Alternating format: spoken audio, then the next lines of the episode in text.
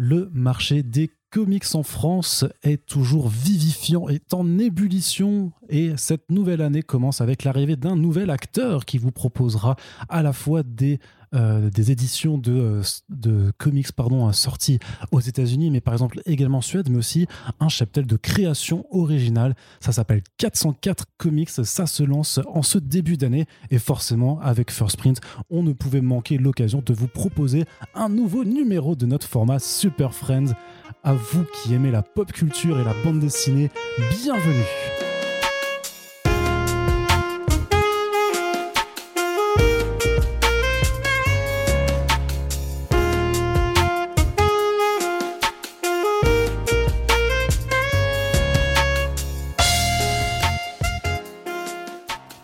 Et pour ce numéro de Super Friends, Corentin, il est, il est, il est incroyable. Corentin, salut, ça va? Ça va? Ça va très bien, Quel merci. lancement incroyable. Bah ouais, t'as vu ça, c'est un peu ce qu'on appelle le talent. Mais ce n'est pas écrit. Et non, c'est improvisé. Ça s'entend peu- pas du tout. Ça ne s'entendait pas non plus également. Donc, euh, euh, on est vraiment là pour accueillir le lancement de 404 Comics et on le fait forcément avec euh, le directeur de collection, avec Nicolas Beaujoin. Bienvenue parmi nous, Nicolas. Bonjour. Ah, ça, ça fait plaisir. Un, un bonjour comme ça qui, qui résonne dans nos oreilles. Tu vas bien? Bon, écoute, ça va plutôt bien. Il fait très beau aujourd'hui, donc on est bien. Tu es content. Tu es content d'être dans First Print, dont je crois que tu es un, un auditeur fidèle. Je suis un auditeur fidèle, effectivement. Bah, peut-être même un peu trop. J'ai peut-être un côté fan en même temps. Il les écoute deux fois, attention. Oui, de- des fois deux fois. Oui, Des- donc c'est oui. Non, Là, il est venu, on lui a signé un truc. euh, il a dit Je suis votre plus grand fan. C'est un peu Ça. gênant, mais bon, voilà. Ça, faut jamais rencontrer ses idoles pourtant. hein, et je pense qu'il il va peut-être en prendre la mesure euh, avec cette émission. Bien sûr, je, je, je déconne. hein. Ça s'appelle Super Friends et pas Super Bullies. Donc, on est là quand même pour passer un bon moment ensemble. Nicolas Beaujoin, donc euh, 404 Comics, c'est toi qui lances ça euh, en ce moment, où on enregistre ce podcast. Mais d'abord, la question, parce que c'est la première fois que tu viens dans First Print, eh ben, il faut te présenter. Dis-nous un petit peu qui es-tu, quel est ton parcours et quel est ton rapport à la bande dessinée. Grand Dieu. Ah, ça fait beaucoup, je Ah sais. oui, non, c'est- Ah bah ça fait beaucoup. Non, c'est euh, c'est un peu mon souhait pour commencer quand même parce que c'est enfin ma, ma- ma vie professionnelle est un sacré bordel. je, je, je sais pas si ça va être Construis ennuyeux. un storytelling, Euh, vas-y, tu vas non. voir. Euh, on rajoutera de la musique épique euh, en post-prod. Du pour metal. Euh, je vais essayer de faire un enchaînement, je vais essayer de, de- de- de structurer ma pensée pour, pour faire un enchaînement correct. Ça fait 15 ans que je travaille dans l'édition, mais avant ça, j'ai fait des études d'art quand j'étais plus jeune. Ensuite, j'ai été directeur d'une salle de concert, j'ai été musicien professionnel, j'ai monté ma propre maison de disques. Euh, ensuite, euh, je suis donc devenu graphiste dans la musique principalement. Et puis, il y a donc il y a une quinzaine d'années, j'ai décidé de- de- de- d'aller vers le livre parce que c'était une passion que j'avais. Et, euh, et j'ai même eu la prétention qui a, qui été réalisée d'écrire des livres aussi. Donc je suis aussi auteur de l'autre côté. Enfin voilà, c'est une espèce de panel un peu large de, compétences que j'ai appris au fil du temps et, et voilà sur le tas comme on dit. Donc t'as écrit des bouquins, c'était chez Hachette euh, Heroes notamment. Euh, alors mon premier, chez Hach- en fait voilà, j'ai travaillé pour Hachette Heroes et pour Hachette. Euh, Hachette Heroes, j'ai aidé en fait euh, Antoine Béon qui est le directeur de la branche Hachette Heroes et maintenant même de Hachette Disney, euh, à monter en fait Hachette Heroes avec lui. Donc j'ai monté toutes les équipes éditoriales. J'ai effectivement écrit certains livres, mais enfin on était plutôt de l'ordre du produit en fait. euh, on va dire des, trucs autour de, Marvel, euh, d'Assassin's Creed, euh, de Star Wars aussi. Mais, mais c'était pas des, romans ou des essais. Par contre j'ai écrit euh, un essai sur la culture geek chez Robert Laffont, qui est sorti en 2013 ou 2012 de mémoire. Et j'ai aussi écrit un tout petit livre pour les enfants sur l'art des geeks en fait, qui est sorti chez les éditions Palette, voilà, qui était en fait une façon de montrer aux enfants et aux parents comment pénétrer le monde de l'art via les univers de la culture geek, tous les imaginaires possibles et inimaginables. Et donc ton rapport à la bande dessinée? Euh...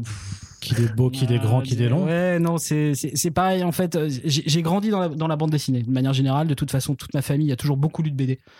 Euh, donc quand j'étais tout petit, mon grand-père euh, avait aussi une grande collection de BD, donc j'ai grandi avec en lisant chez lui du Tardy, euh, du Bilal, des vieux Flash Gordon, tous tous les vieux strips de Mickey, des choses comme ça.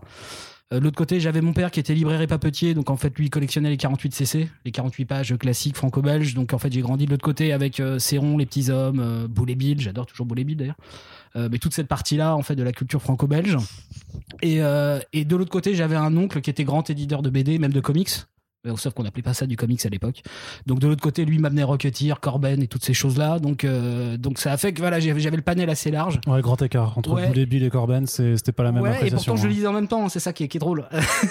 et donc j'ai voilà, ça a toujours fait partie de mon environnement, euh, mais en fait, techniquement parlant, en fait, le fait de devenir aujourd'hui éditeur de BD, ça n'a jamais été un souhait ou un vœu, parce que justement j'avais toute cette ombre aussi de, de, de- de mon oncle qui, qui- qui- qui a vraiment une très grande carrière, qui aujourd'hui est à la retraite, enfin semi-retraite on va dire, parce qu'il continue à travailler quand même un peu, mais donc j'avais pas eu le désir d'y aller parce que ça me faisait peur voilà. J'avais l'impression qu'il avait déjà tout fait. Je voyais pas du tout ce que j'avais à dire dans ce domaine là et donc j'ai pris d'autres d'autres chemins détournés. Puis au bout d'un moment bah, on m'a proposé de monter cette maison en fait. Donc j'ai dit oui en fait même si d'abord j'ai dit non.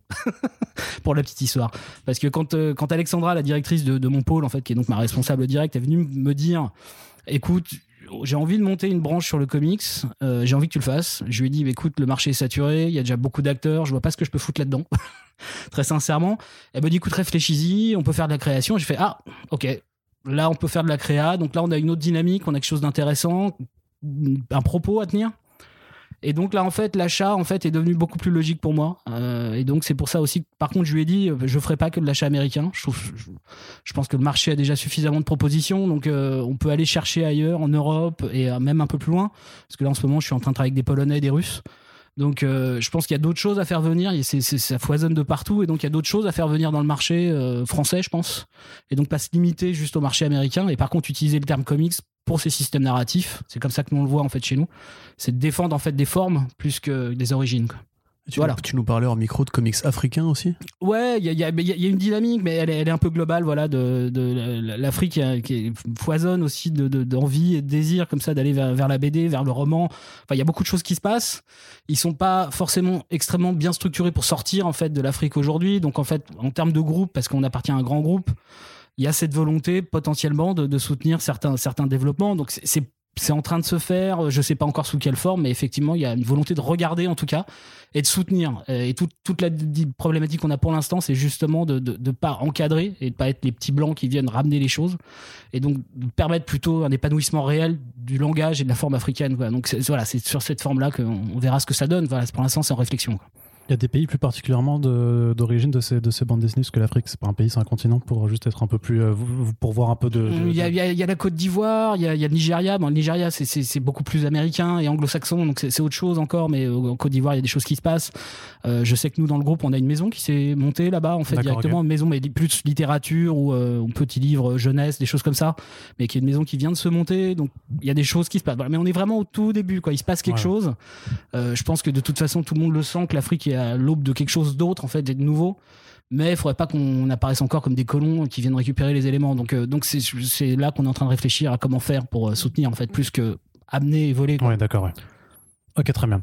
Alors, quand même, juste euh, en tant que lecteur, notamment pour le comics, pour la BD américaine, c'était quoi tes... Avec quoi t'as grandi qu'est-ce que tu kiffes aujourd'hui même dans, dans la production actuelle? Euh, bah moi j'ai grandi, ma génération, moi j'ai 44 ans, donc je suis né en 77, donc fin des années 70, euh, donc j'ai grandi au début des années 80 et pour moi j'ai grandi avec, enfin c'est extrêmement banal, donc c'était Spidey, Nova, euh, euh, Strange. Euh, Des éditions Lug. Ouais, Tu voilà. fais partie de cette génération. Je fais partie de cette génération-là, et donc beaucoup plus Marvel pour le coup, plus que plus que DC. DC, j'ai encore quelques petits trucs à la maison, mais c'était vraiment des histoires. euh, De chez Reddit, là alors, euh, je, je me rappelle plus. Par exemple, je me rappelle très bien, je le vois très bien dans ma bibliothèque. J'ai ce truc en fait de la course de Flash contre Superman. mhm. Voilà, c'est des trucs, voilà, des one shots qui traînent un peu comme ça en, en cartonné en plus, des grands formats cartonnés. Mais donc c'est- venu un peu plus tard mon rapport à DC, mais donc j'ai grandi voilà avec Marvel et moi moi mes, mes, trucs qui m'ont marqué, qui me marquent encore et que j'aime encore hein, énormément. Il y a Rome, The Space Knight, c'était vraiment un truc qui m'a marqué vraiment gosse. Il manque encore que- quelques single issues pour finir ma, ma, ma collecte. Euh, un truc qui m'a marqué aussi gosse et je me suis rendu compte qu'après il m'avait encore marqué plus, plus tard c'était euh, Mignola avec euh, euh, Triumph Tournament, euh, le Fatalis, Fatalis Doctor Strange Mhm. euh, qu'il avait dessiné. Et c'est drôle parce que voilà, c'est un truc qui m'avait vraiment marqué gosse. Et quand je me suis rendu compte que c'était le mec qui faisait le boy derrière, ça m'avait rendu dingue. Quoi. Donc c'est- assez drôle. Puis après les trucs, les super classiques qu'on avait en plus en format complet. Donc God Creates, Man Kills. Ouais. Ça c'est un God, truc- loves, God Loves Man Kills. ouais. Ouais, voilà. C'est, mais en français, c'est Dieu créé l'homme. Ouais, voilà. Donc, je- mais euh, mais voilà, ce truc-là, je sais que ça m'a marqué aussi à l'époque. Donc voilà, c'est c'est les trucs qui m'ont marqué vraiment fort. Mais de l'autre côté, j'ai aussi été beaucoup marqué par Razer. Par exemple, chez moi, euh, en termes graphiques, en fait, Razer en franco, enfin pas franco-belge, parce qu'on était vraiment dans Araki, donc c'est autre chose. Mais ça m'a vraiment marqué. Bretéché, euh, ça Ouais. fait vraiment partie de ma culture. Franquin, Franquin, ça m'a retourné la tête. Gottlieb. Évidemment. évidemment. Euh, puis après plus tard Bill, euh, euh. puis après en manga il y a eu des trucs mais après plus tard adolescent en manga donc euh, moi je suis un gros fan de Kiyazamiya qui est pas qui est pas super connu en France mais euh, qui a même fait du X-Men chez Marvel euh, il y a quelques années euh, Miyazaki pas Miyazaki euh, Mizuki pardon euh, Shigeru euh, Mizuki enfin des trucs comme ça euh, voilà donc il y, a- il y a beaucoup de choses Influence mais- multiple. Ouais, ouais, mais parce qu'en fait, j'ai jamais réussi à faire de barrière ni à les voir vraiment, en fait. C'est, je fais partie de cette génération, je pense, qui a tellement baigné dedans, qui a eu accès à plein de choses. Ce qui fait que la- la- le seul vrai choc qu'on a eu culturellement parlant, enfin, en tout cas, moi, c'est le sentiment que j'ai, c'était l'arrivée du manga. Ouais. Ça a vraiment été la, la seule fois, en fait, où on a vécu un truc genre en mode, Eh, ça, c'est complètement différent, euh, c'est nouveau et tout. Puis en plus, c'était pas traduit à l'époque.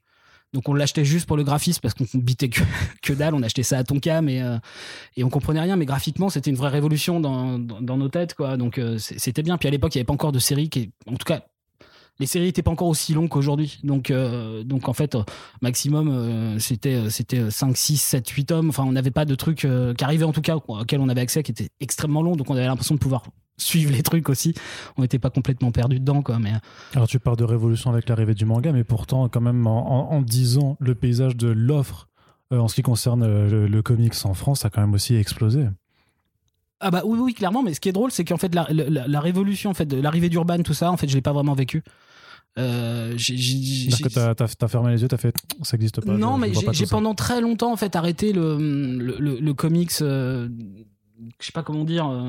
Régulier, mainstream. Ouais, mais même en fait Image, en fait Image, bah, je, je- je des trucs quand j'étais ado, mais en fait après j'ai complètement arrêté parce qu'en fait à partir du moment où vraiment le numérique a débarqué, j'ai pas supporté en fait. Graphiquement en fait je supportais plus en fait le numérique, le- les couleurs, euh, j'avais l'impression de voir un jeu vidéo, ça m'angoissait en fait.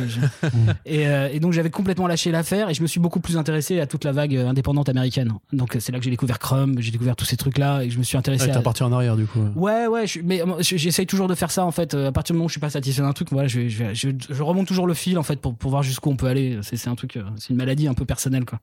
Mais euh, donc j'avais un peu arrêté, donc j'ai pas vraiment vécu l'arrivée, la modification du marché français quoi. J'ai bien vu que ça arrivait. hein. J'étais pas non plus complètement aveugle euh, des choses, mais mais euh, mais ça m'a pas vraiment intéressé. Puis moi j'ai toujours continué à lire en fait en VO aussi parce que j'avais une appétence naturelle en fait pour avoir les titres tout de suite donc en fait j'attends pas même encore aujourd'hui je soutiens quelques maisons donc j'achète mais je les ai généralement déjà en TPB américain par exemple. C'est vraiment c'est pas une habitude de, lire du français pour moi. Donc c'est aussi un peu étrange pour moi euh, de, de faire une maison aujourd'hui parce que euh, donc c'est aussi pour ça que j'essaye de faire des efforts sur plein de points en fait qui moi me concernent en fait en termes de rapport à l'objet.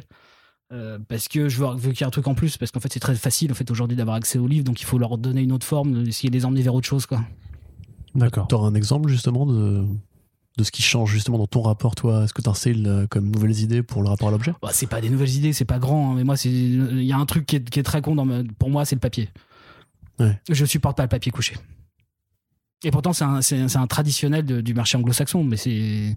J'arrive à l'accepter en fait dans un TPB souple américain parce que c'est un format cheap en fait. Il y a 80% du marché qui est fabriqué en Chine.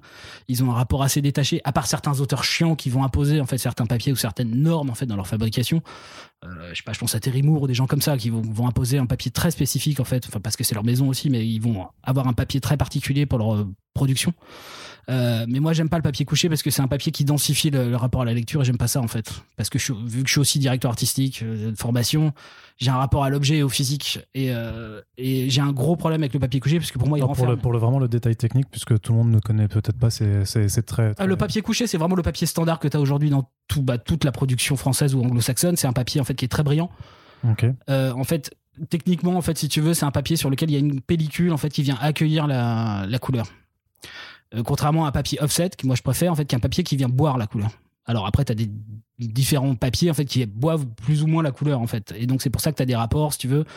Euh, ce que- j'aime dire, c'est qu'en fait, je fais de l'analogique en termes de production. En fait, c'est-à-dire que ce que j'aime, c'est que voilà, pour moi, en fait, un dessin, il doit pénétrer le papier et il doit et j'aime avoir en fait un peu de granulé léger en fait sous le doigt pour la lecture parce qu'en fait c'est des rapports moi que j'ai en fait à l'objet qui fait que quand je lis quelque chose j'arrive très mal à m'en rappeler si j'aime c'est lisse c'est très étrange hein.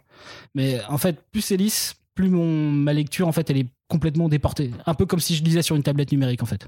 D'accord. Donc j'aime bien avoir toujours voilà ce truc là et en plus je te dis ça densifie parce que vu que ça accueille la couleur en fait plus un cartonné par exemple euh, en fait tu renfermes complètement ça écrase complètement les, les, les pages en fait t'as une espèce de lourdeur en fait naturelle au truc quand tu les ouvres tu vois c'est une espèce de tu vois, une espèce de craquement en fait naturel. Tu forces un peu les choses. Et moi, j'aime pas ça parce que je trouve que ça manque d'air. Et moi, le papier offset, voilà, surtout celui qu'on a choisi parce que je suis un, je suis un obsédé du papier. Donc, euh, j'ai choisi un Amber Graphic qui, un- qui un offset vraiment très particulier, qui existe pas chez tous les imprimeurs. Donc, on est obligé de le faire venir. Je fais chier tout le monde avec ça. Mais on est obligé de le faire venir. Tu vas le commander de manière spécifique et tout parce que voilà, c'est un papier qui, qui, est, qui est dense et en même temps léger. C'est-à-dire que il- il- le papier, si tu veux, boit pas complètement. C'est-à-dire qu'il y a quand même, il est pas complètement euh, attaqué, mais par contre, voilà, tu as une lecture, si tu veux, le papier, si tu fais flop, tu vois, tu le, il, il flotte en fait euh, la lecture et je trouve ça super important. Donc ça, voilà, ça fait partie des petits détails sur lesquels je fais chier en fait le monde. Euh, euh, mais Voilà ce qui se passe dans la tête des éditeurs. mais il y, a ça et puis et puis il y a le fait aussi d'avoir toujours un petit plus en fait parce que au début je voulais faire que du souple parce que moi c'est c'est ce que je préfère Euh, parce qu'en termes de place chez moi j'en ai plus et donc euh, le cartonné c'est toujours beaucoup plus épais beaucoup plus large enfin tu vois t'as toujours un problème de rangement et au bout d'un moment ça me gonfle parce que Et c'est plus cher. Oh, oh, non mais mais oui mais Bah, ah, en, en tout cas, du point de vue de, de la- du lecteur, si. tu- ouais, ouais. Alors, cher le alors le, hein. coût est très limité. C'est comme grossir un format très, très souvent. Mhm. euh, le, le surcoût est quasi infinitésimal en fait. D'accord. Mais bon, bref. euh, Non, mais c'est bien de le savoir aussi. hein. euh, passons. En fait, il y a une différence de prix. Très certainement. C'est pas, c'est pas, c'est pas ce que je suis en train de dire, mais. Mais, euh, mais elle n'est pas aussi importante que ce qu'on voudrait bien croire en fait. D'accord. Euh, et ensuite, voilà, vu qu'on, je voulais faire du souple, donc, mais vu que je sais que les habitudes du lec- du lectorat français, si tu veux, euh, voilà, ils ont l'impression qu'un bel objet, c'est un, c'est un, c'est un livre cartonné, cartonné, ouais. relié cartonné. J'ai fait, ok, j'accepte de passer le cap, mais donc ça veut dire que sur chaque bouquin, on a une finition différente. Donc sur les deux premiers qu'on a, qui sont Duns et Big Girls, sur Duns, on a un dos toilé. Euh, C'était important pour moi, voilà, parce que ça lui donne un petit peu plus de grandeur en termes de marché, tu vois, même d'ouverture, euh, d'a- d'aller vers autre chose.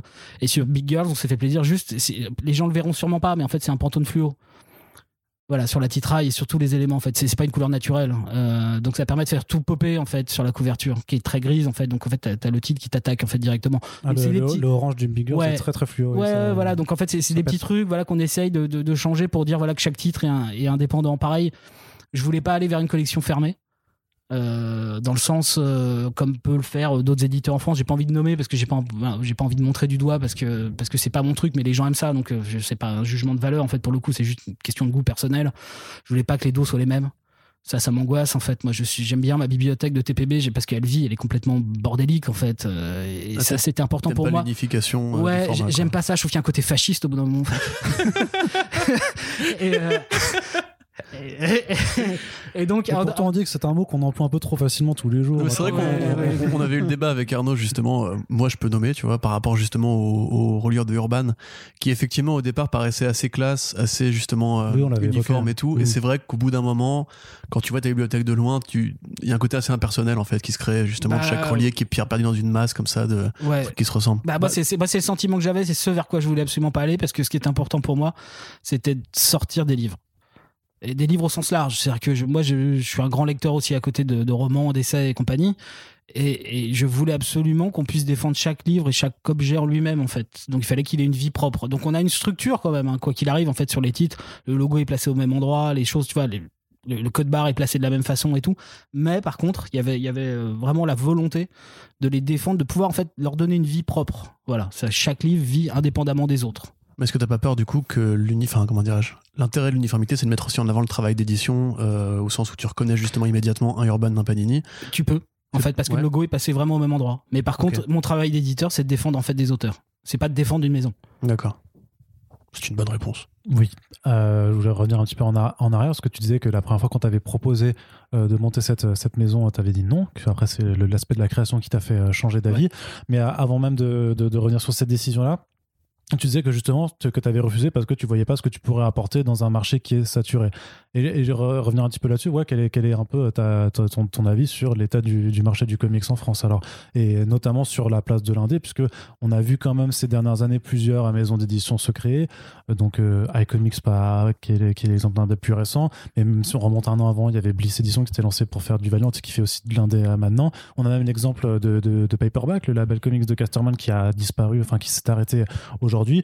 Donc c'est vrai qu'à un moment se dire euh, j'arrive et je vais aussi vous proposer du comics euh, dans une structure qui va proposer euh, des titres indépendants parce que effectivement les licences sont toutes chez chez Panini et chez Urban. Est-ce que ouais effectivement tu disais ouais mais c'est enfin c'est très risqué du coup est-ce qu'il y a de la place pour accueillir ça que- parce qu'on sait aussi que le, le- le lectorat comics ne grossit pas autant que l'offre? Euh, J'avais refusé de prime abord pour plusieurs raisons. Mhm. Euh, déjà, un, parce que je sortais de deux ans chez Hachette en tant que directeur artistique. Avant, j'avais fait trois ans en tant qu'indépendant en développement de produits sur des licences. Donc, moi, déjà, en fait, quand on m'a proposé euh, comics, euh, je me suis dit, j'ai pas envie de signer des licences. En fait, c'est le premier truc que je me suis dit, je veux absolument pas retourner dans ce truc-là. en fait, avec cette espèce d'obligation, c'est ce côté normatif, euh, tu vois, où t'es obligé de suivre les trucs à long cours et tout. En fait, ça me gonflait, ça me faisait peur. Et je voyais pas en plus qu'on avait d'autres à proposer. Donc, euh, ça aurait été facile, en fait, si tu veux. Si, si vraiment j'avais été vénal, j'aurais dit, euh, filez-moi le pognon, euh, filez-moi un gros chèque, je vous achète plein de trucs. Ça, aurait été super facile, mais en fait, ça, moi, ça m'excite pas parce que je sors déjà en fait de ça finalement. Je sortais d'une grosse structure, j'avais envie de liberté, j'avais envie de retrouver du sens aussi dans le travail, dans ce que j'avais envie de transmettre aux gens. Donc à la base, j'étais même venu en fait, je travaillais en fait, je développais une autre maison chez 8 qui n'avait strictement rien à voir avec le comics. Euh, La maison, elle a pas pu voir le jour pour le pour raison de Covid et compagnie, mais euh, ça n'avait vraiment rien à voir. Donc voilà, j'avais envie d'autre chose et euh, et donc je voulais pas retourner là-dedans. Donc ça faisait peur. Ensuite, effectivement, le marché, je le trouvais euh, saturé. Mais euh, ça, c'était avant de regarder les études de marché, de, de- de travailler les chiffres, de regarder ce qui avait marché et ce qui avait pas marché, comprendre pourquoi ça avait pas marché, ou en tout cas se faire une idée sur la raison potentielle de- de l'échec des choses. Donc tout ça, ça a pris du temps, ça a un peu maturé, et puis, euh, et puis à partir du moment voilà où on avait un peu discuté que justement la- l'aspect créatif était arrivé, bon bah, voilà les choses se sont débloquées. Après sur la saturation du marché, quand on regarde les chiffres, euh, il y, y a deux choses qui sont radicalement différentes. Euh, un, il y a la question du segment en fait GFK. C'est-à-dire que quand on va regarder les chiffres, on va, on va, on va, on va dire le comics fait 6%. Ouais. Vous l'avez relayé, mais c'est le segment comics GFK qui fait GSK, 6%. oui, c'est ça. Ça, c'est-à-dire Euh, que moi, j'ai fait une analyse rapide en fait en reprenant les chiffres, euh, mais euh, euh, très simple. J'ai pris en fait les chiffres parce que j'ai le droit, parce que je fais partie d'une grande maison, donc j'ai accès à des choses que je peux demander comme ça. Je, je- Mhm. je peux faire des de demandes, peux, je peux fomenter des cabales un peu étranges hein, derrière mon bureau. Et donc j'ai demandé les chiffres depuis 2012 de toutes les maisons. Pas mal.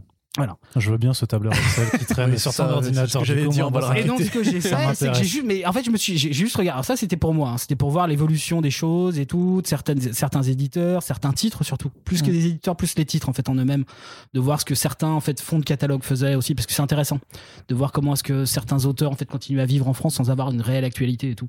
Mais euh, donc j'ai regardé ça et puis là je me suis dit bon bah prends la dernière année vu que c'est de- c'était 2020 donc, euh, que le- donc on a eu la dernière étude euh, sur les 6%. Je me suis dit ok prenons les 6%, je ressors le truc, la barre, je rajoute juste deux éditeurs bah, qui, qui représentent les trois, deux trois titres je me rappelle plus mais vraiment très peu pour le top 10. Je rajoute Sonatine donc il y a eu le, le, le prix d'Angoulême avec l'accident de chasse et euh, je rajoute Toussaint l'ouverture avec euh, j'aime. Management et moi ce que j'aime c'est les monstres. Ouais, Avec trois titres, je passe déjà à 8% du marché. d'accord. Donc, je te laisse imaginer en fait tout ce qui manque en fait justement de comics stricto sensus américain, j'entends, hein, euh, pas pas identifié justement ou marketé dans le segment comics. Donc, ce qui veut dire que moi j'ai estimé que naturellement le marché du comics en France à minima était entre 12 et 15 En prenant en compte du coup aussi certaines œuvres qui paraissent directement en graphic novel euh, aux Ouais, et États-Unis puis qui même- sont pas du tout identifiées comme ça quand elles arrivent en Euh, France complètement, après, tu vois même du Calvin et Hobbes, euh, tu vois par exemple, Ouais. tu vois je dis des trucs Garfield. complètement Tu Garfield. ramènes les Garfield et les hein. Simpsons et on Voilà, sait que c'est des voilà. énormes succès. Et bah, en fait, donc en fait, hein. c'est pour ça qu'il y a deux, il y, a- il y a plusieurs vérités sur le marché du comics. Donc Ouais. en fait, tu te dis, ok, euh, en fait, c'est beaucoup plus compliqué que ça. Et donc il y a des choses à faire. C'est pour ça que moi j'ai certains titres qui ne sortent pas sur la branche segment euh, comics. Mais alors c'est toi qui décides ou c'est j'ai- C'est moi. c'est toi qui demande à JFK de pas les classer comme ça? Ah bah c'est moi. Si demain je veux, je veux qu'un titre sorte en manga, je peux. hein. D'accord. J'ai aucun problème avec ça. Mais C'est j'ai euh, difficile que ça, du coup. Ah, tu pourrais placer Big Girls en vrai manga. Mais en fait, ça, après il y a une autre réalité qui est la réalité de terrain. Ouais. C'est-à-dire qu'en fait, souvent, un libraire, il voit un titre, tu peux lui dire c'est de la BD franco-belge, il connaît le titre, il voit le format, le truc, le machin, il se dit non, c'est du comics. Ou non, c'est du manga. Mais lui, après, il fait sa répartition. Donc euh, ça, c'est autre chose. En fait, la réalité de terrain fait que les gens peuvent changer les choses comme ils veulent. Par contre, moi, je peux décider exactement de ce que je veux. ça c'est plutôt intéressant quoi. Mais je dis, t'as t'as quand même été chercher euh, des Chris Samney, des Jason Howard, qui sont quand même des mecs, et même Mike Mignola quelque part, qui sont quand même Qui? Un certain Michael, qui sont quand même très identifiés comics. Ah oui, non, non, mais attends, euh, moi l'idée c'était de pas s'arrêter au marché américain. C'est-à-dire qu'on a décidé, moi j'ai dit, ok, 404 comics c'est cool, c'est jeune, c'est frais. Enfin, tu vois, on m'a, on m'a donné le titre en fait, tu vois, c'est pas moi qui l'ai, qui l'ai choisi, je suis là pour, euh, pour travailler la maison. Mais, euh, mais ce que je veux dire, c'est que voilà, on a, on a, pour moi, c'est les systèmes narratifs. Le comic, c'est plein de systèmes narratifs. C'est du strip, euh, c'est du single issue, c'est du roman graphique, euh, tu vois, c'est des systèmes, tu vois, de tous les 25 pages, avoir un début, une fin, euh, tu vois, qui composent, en fait, au bout de 5-6 numéros, un ensemble cohérent. Donc ça, c'était, ça, c'était intéressant et ça, c'est ce qui nous intéresse. Par contre, euh, aujourd'hui, euh, je sais pas, euh, Mirka Adol- Adolfo, euh, elle est italienne, elle sort aux États-Unis, elle fait du comics. Donc en fait, l'origine, techniquement, on a beaucoup d'artistes européens qui ont toujours travaillé sur le marché américain. Donc je m'en fous en fait. Donc je vais chercher en fait partout ce qui semble correspondre moi à quelque chose de qualitatif qui est pas encore présent sur le marché. Donc ça peut être autant américain que norvégien que russe bientôt, polonais et ainsi de suite quoi. C'est pas un problème quoi. Mais du coup, très concrètement, euh, donc on- tu, tu récupères 404 comics, tu, Mm. tu te lances. Euh, pour le- peut-être que les gens se posent la question, comment tu, tu construis ta ligne éditoriale euh, from scratch avec les titres de lancement? Avec une question subsidiaire juste pour euh, parce qu'il fallait le préciser. Enfin, tu- on en parlait un petit peu avant d'enregistrer. Donc, que de dire 404 comics, un nouvel éditeur indépendant, ce n'est pas, ce n'est pas vrai. Euh, non, parce qu'on n'est pas indépendant. J'a- J'appartiens à une énorme maison. J'appartiens au deuxième, peut-être même bientôt premier, pour des raisons politiques et de rachat entre groupes. euh, peut-être au, au premier, enfin au, au premier ou deuxième groupe français euh, d'édition. Bah, Euh, Editis. moi, je, moi, je, je fais en fait euh, notre maison fait partie d'Editis. Voilà. Donc, euh, donc en fait, je suis sorti d'Hachette, le premier, pour aller au numéro 2 qui va peut-être devenir le premier. Tu vois, c'est des, c'est, des, des choses très différentes. Mais, mais mon histoire fait qu'en fait, j'ai aussi travaillé avec beaucoup de gens différents. Et encore aujourd'hui, euh, je travaille à côté. Je- en tant que directeur artistique, je fais encore quelques projets juste pour des amis que j'aime beaucoup et je continue à beaucoup travailler pour Gallimard par exemple. Mais ce qui ça n'a rien à voir c'est vraiment strictement personnel quoi. Donc euh, donc euh, c'est- autre chose mais euh, mais effectivement on fait partie d'une grosse machine. Donc on est indépendant si tu veux dans, dans la mécanique. Moi ce que j'aime à dire c'est que j'ai l'impression aujourd'hui de bosser comme si je faisais mon fanzine à 16 piges j'ai toute la liberté complète en fait de faire les choses avec intelligence bien sûr. Je peux je, je, je vais pas faire n'importe quoi euh, parce que je suis un peu trop vieux pour ça aujourd'hui pour, pour faire des, des, des, des trucs euh, un peu un peu dingos parce que ça veut dire aussi qu'il y a beaucoup de gens qui dépendent de toi.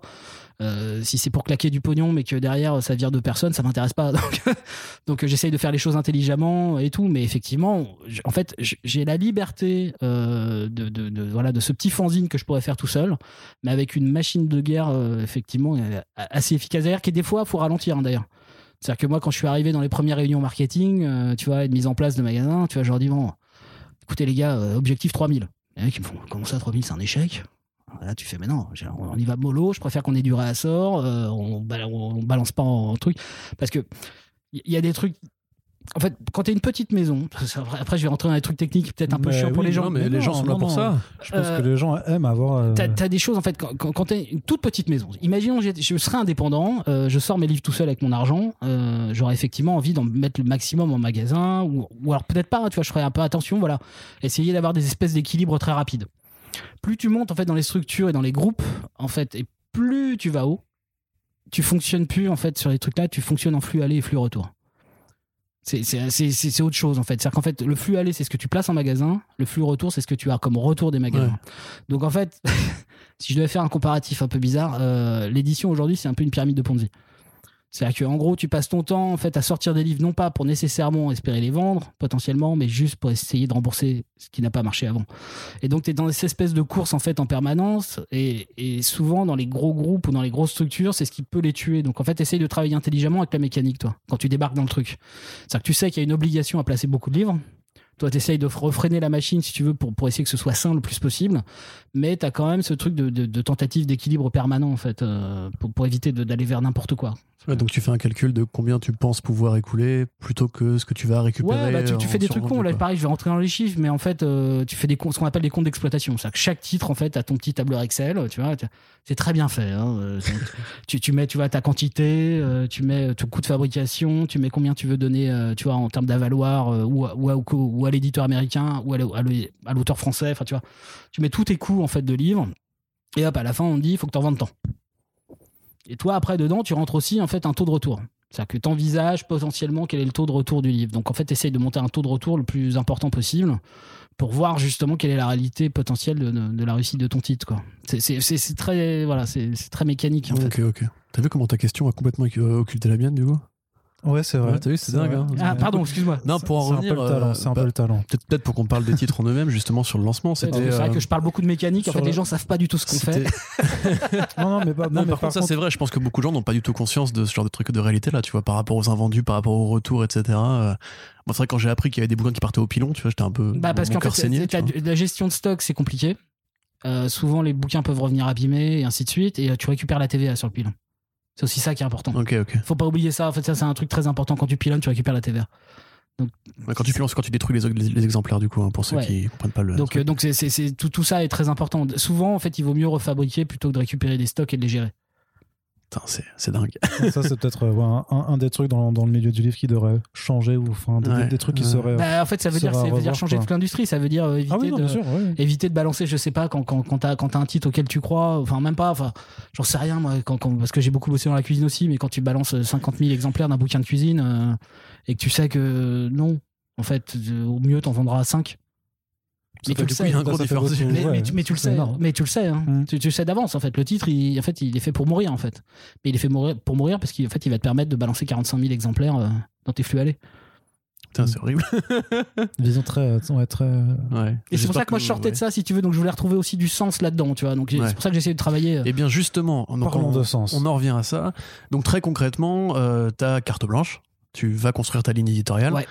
Comment tu choisis les titres Comment tu prends contact avec euh, les maisons à, pour l'importation Et comment tu fais ensuite de la créa? C'est très, très Alors, vaste premier question. volet, oui. l'importation, comment est-ce que tu choisis aussi euh, par rapport aussi au fait que bah, voilà que tu as déjà d'autres éditeurs qui sont euh, présents et concurrents, notamment bah, tout- surtout tout, tout le secteur indé, donc comment aussi quelque part rentrer entre guillemets en, en guerre dans, dans des batailles d'achat de droits avec euh, d'autres acteurs déjà installés. il y a un truc déjà, c'est que ce que je fais, c'est que je, je, je me bats pas vraiment beaucoup pour les droits.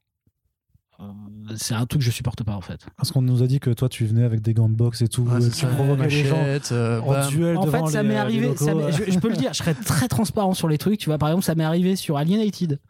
Euh, je savais pas que Sullivan était dessus pour iComics, euh, donc on, on était sur la même enchère en fait. Et en fait, au bout d'un moment, j'ai j'ai pas du tout aimé la tournure des trucs en fait. Tu vois, tu chantais que le mec faisait monter pour faire monter en fait, et j'ai fait non mais je lâche l'affaire. Je, moi, je joue pas à ça en fait.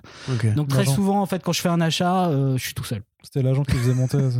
Ouais, ouais, ouais, c'est la, la, la- la- mais parce que y a- y a- c'est- oh, certains agents que je ne nommerai pas parce que ça ne sert à rien euh, ont tendance euh, parce qu'ils ont le vent en poupe euh, à tirer un peu sur la corde. qu'il touche une com aussi. euh, Oui, souvent, oui. T'as as des, des formats très différents. T'as des mecs qui Ouais. sont en indépendant, qui gèrent des catalogues et de multiples catalogues de maisons, et t'as des mecs qui sont en interne. Voilà, c'est c'est- t'as Ok, t'as ok, les- ok. t'as- t'as- t'as vraiment tout- toute forme d'agents extérieurs, quoi. Mais t'en as certains qui, voilà, parce qu'ils, parce que Bah parce qu'ils sentent aussi que voilà qu'un titre a de l'intérêt, donc ils se disent bon bah effectivement je peux je, je, je fais grimper le truc. Pour, c'est pas, Voilà, ça, pas ça voilà. qui était arrivé avec Lena Comics justement, les, les prix qu'ils ont dû payer euh, pour ramener du Matraction par exemple?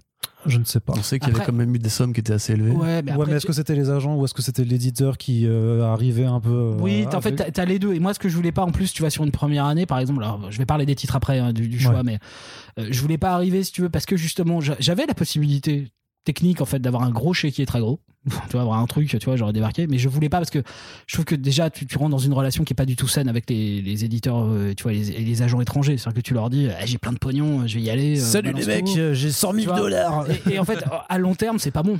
Parce que en fait, si je suis capable de lui acheter un titre 15 000 et puis que deux mois plus tard, je dis mais j'ai plus que 2000 balles, tu vois, enfin, Ouais, c'est clair. c'est c'est pas terrible en termes de relation, quoi. Donc je préfère voir que les choses soient très claires, leur expliquer euh, comment comment et ce qu'on veut faire avec les titres.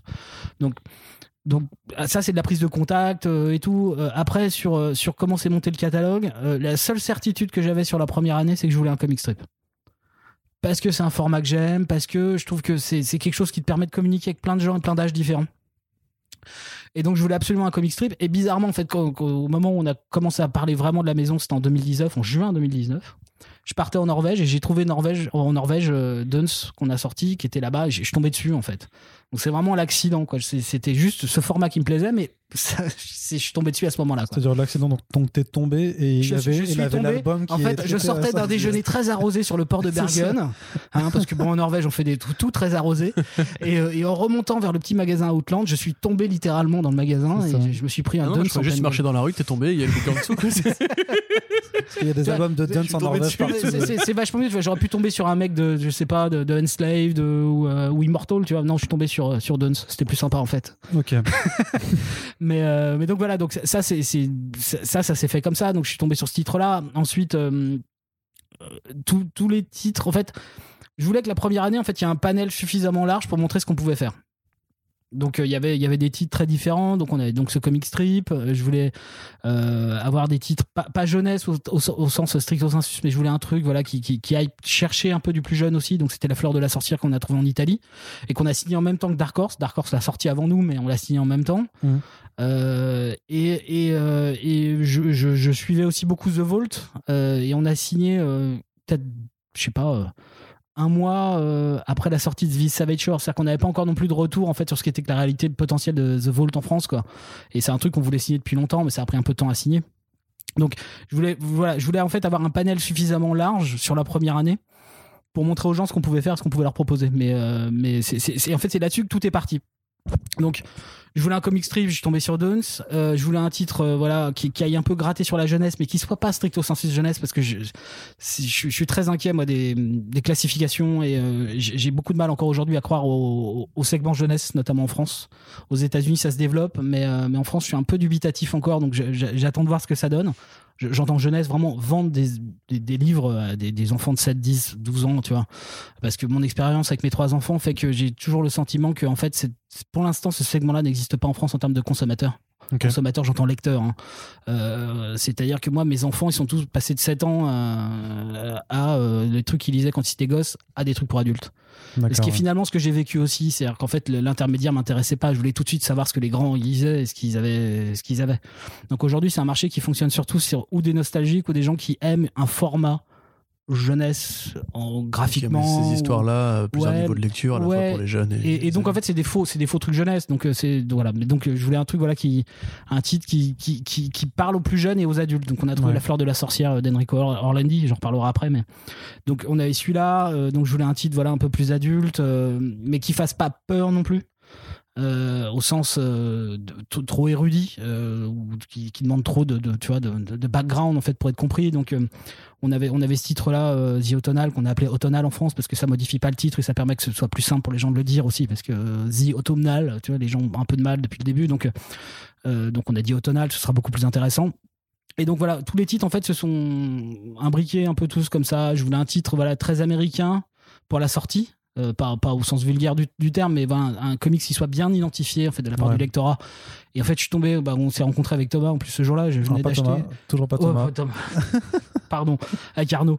Euh, Thomasini, enfin, c'est pour ça. Je... je sais, je sais, je sais. Non, non mais t'inquiète pas, ça fait 30 ans qu'on me, me le sort encore. Hein. J'ai jamais. Euh, Toi, non, du Moi, coup. c'est Kikou, du coup. Tu vois, ouais, navré, voilà. C'est pour ça que j'ai changé de, de blase sur Internet. C'était dans l'élan, navré.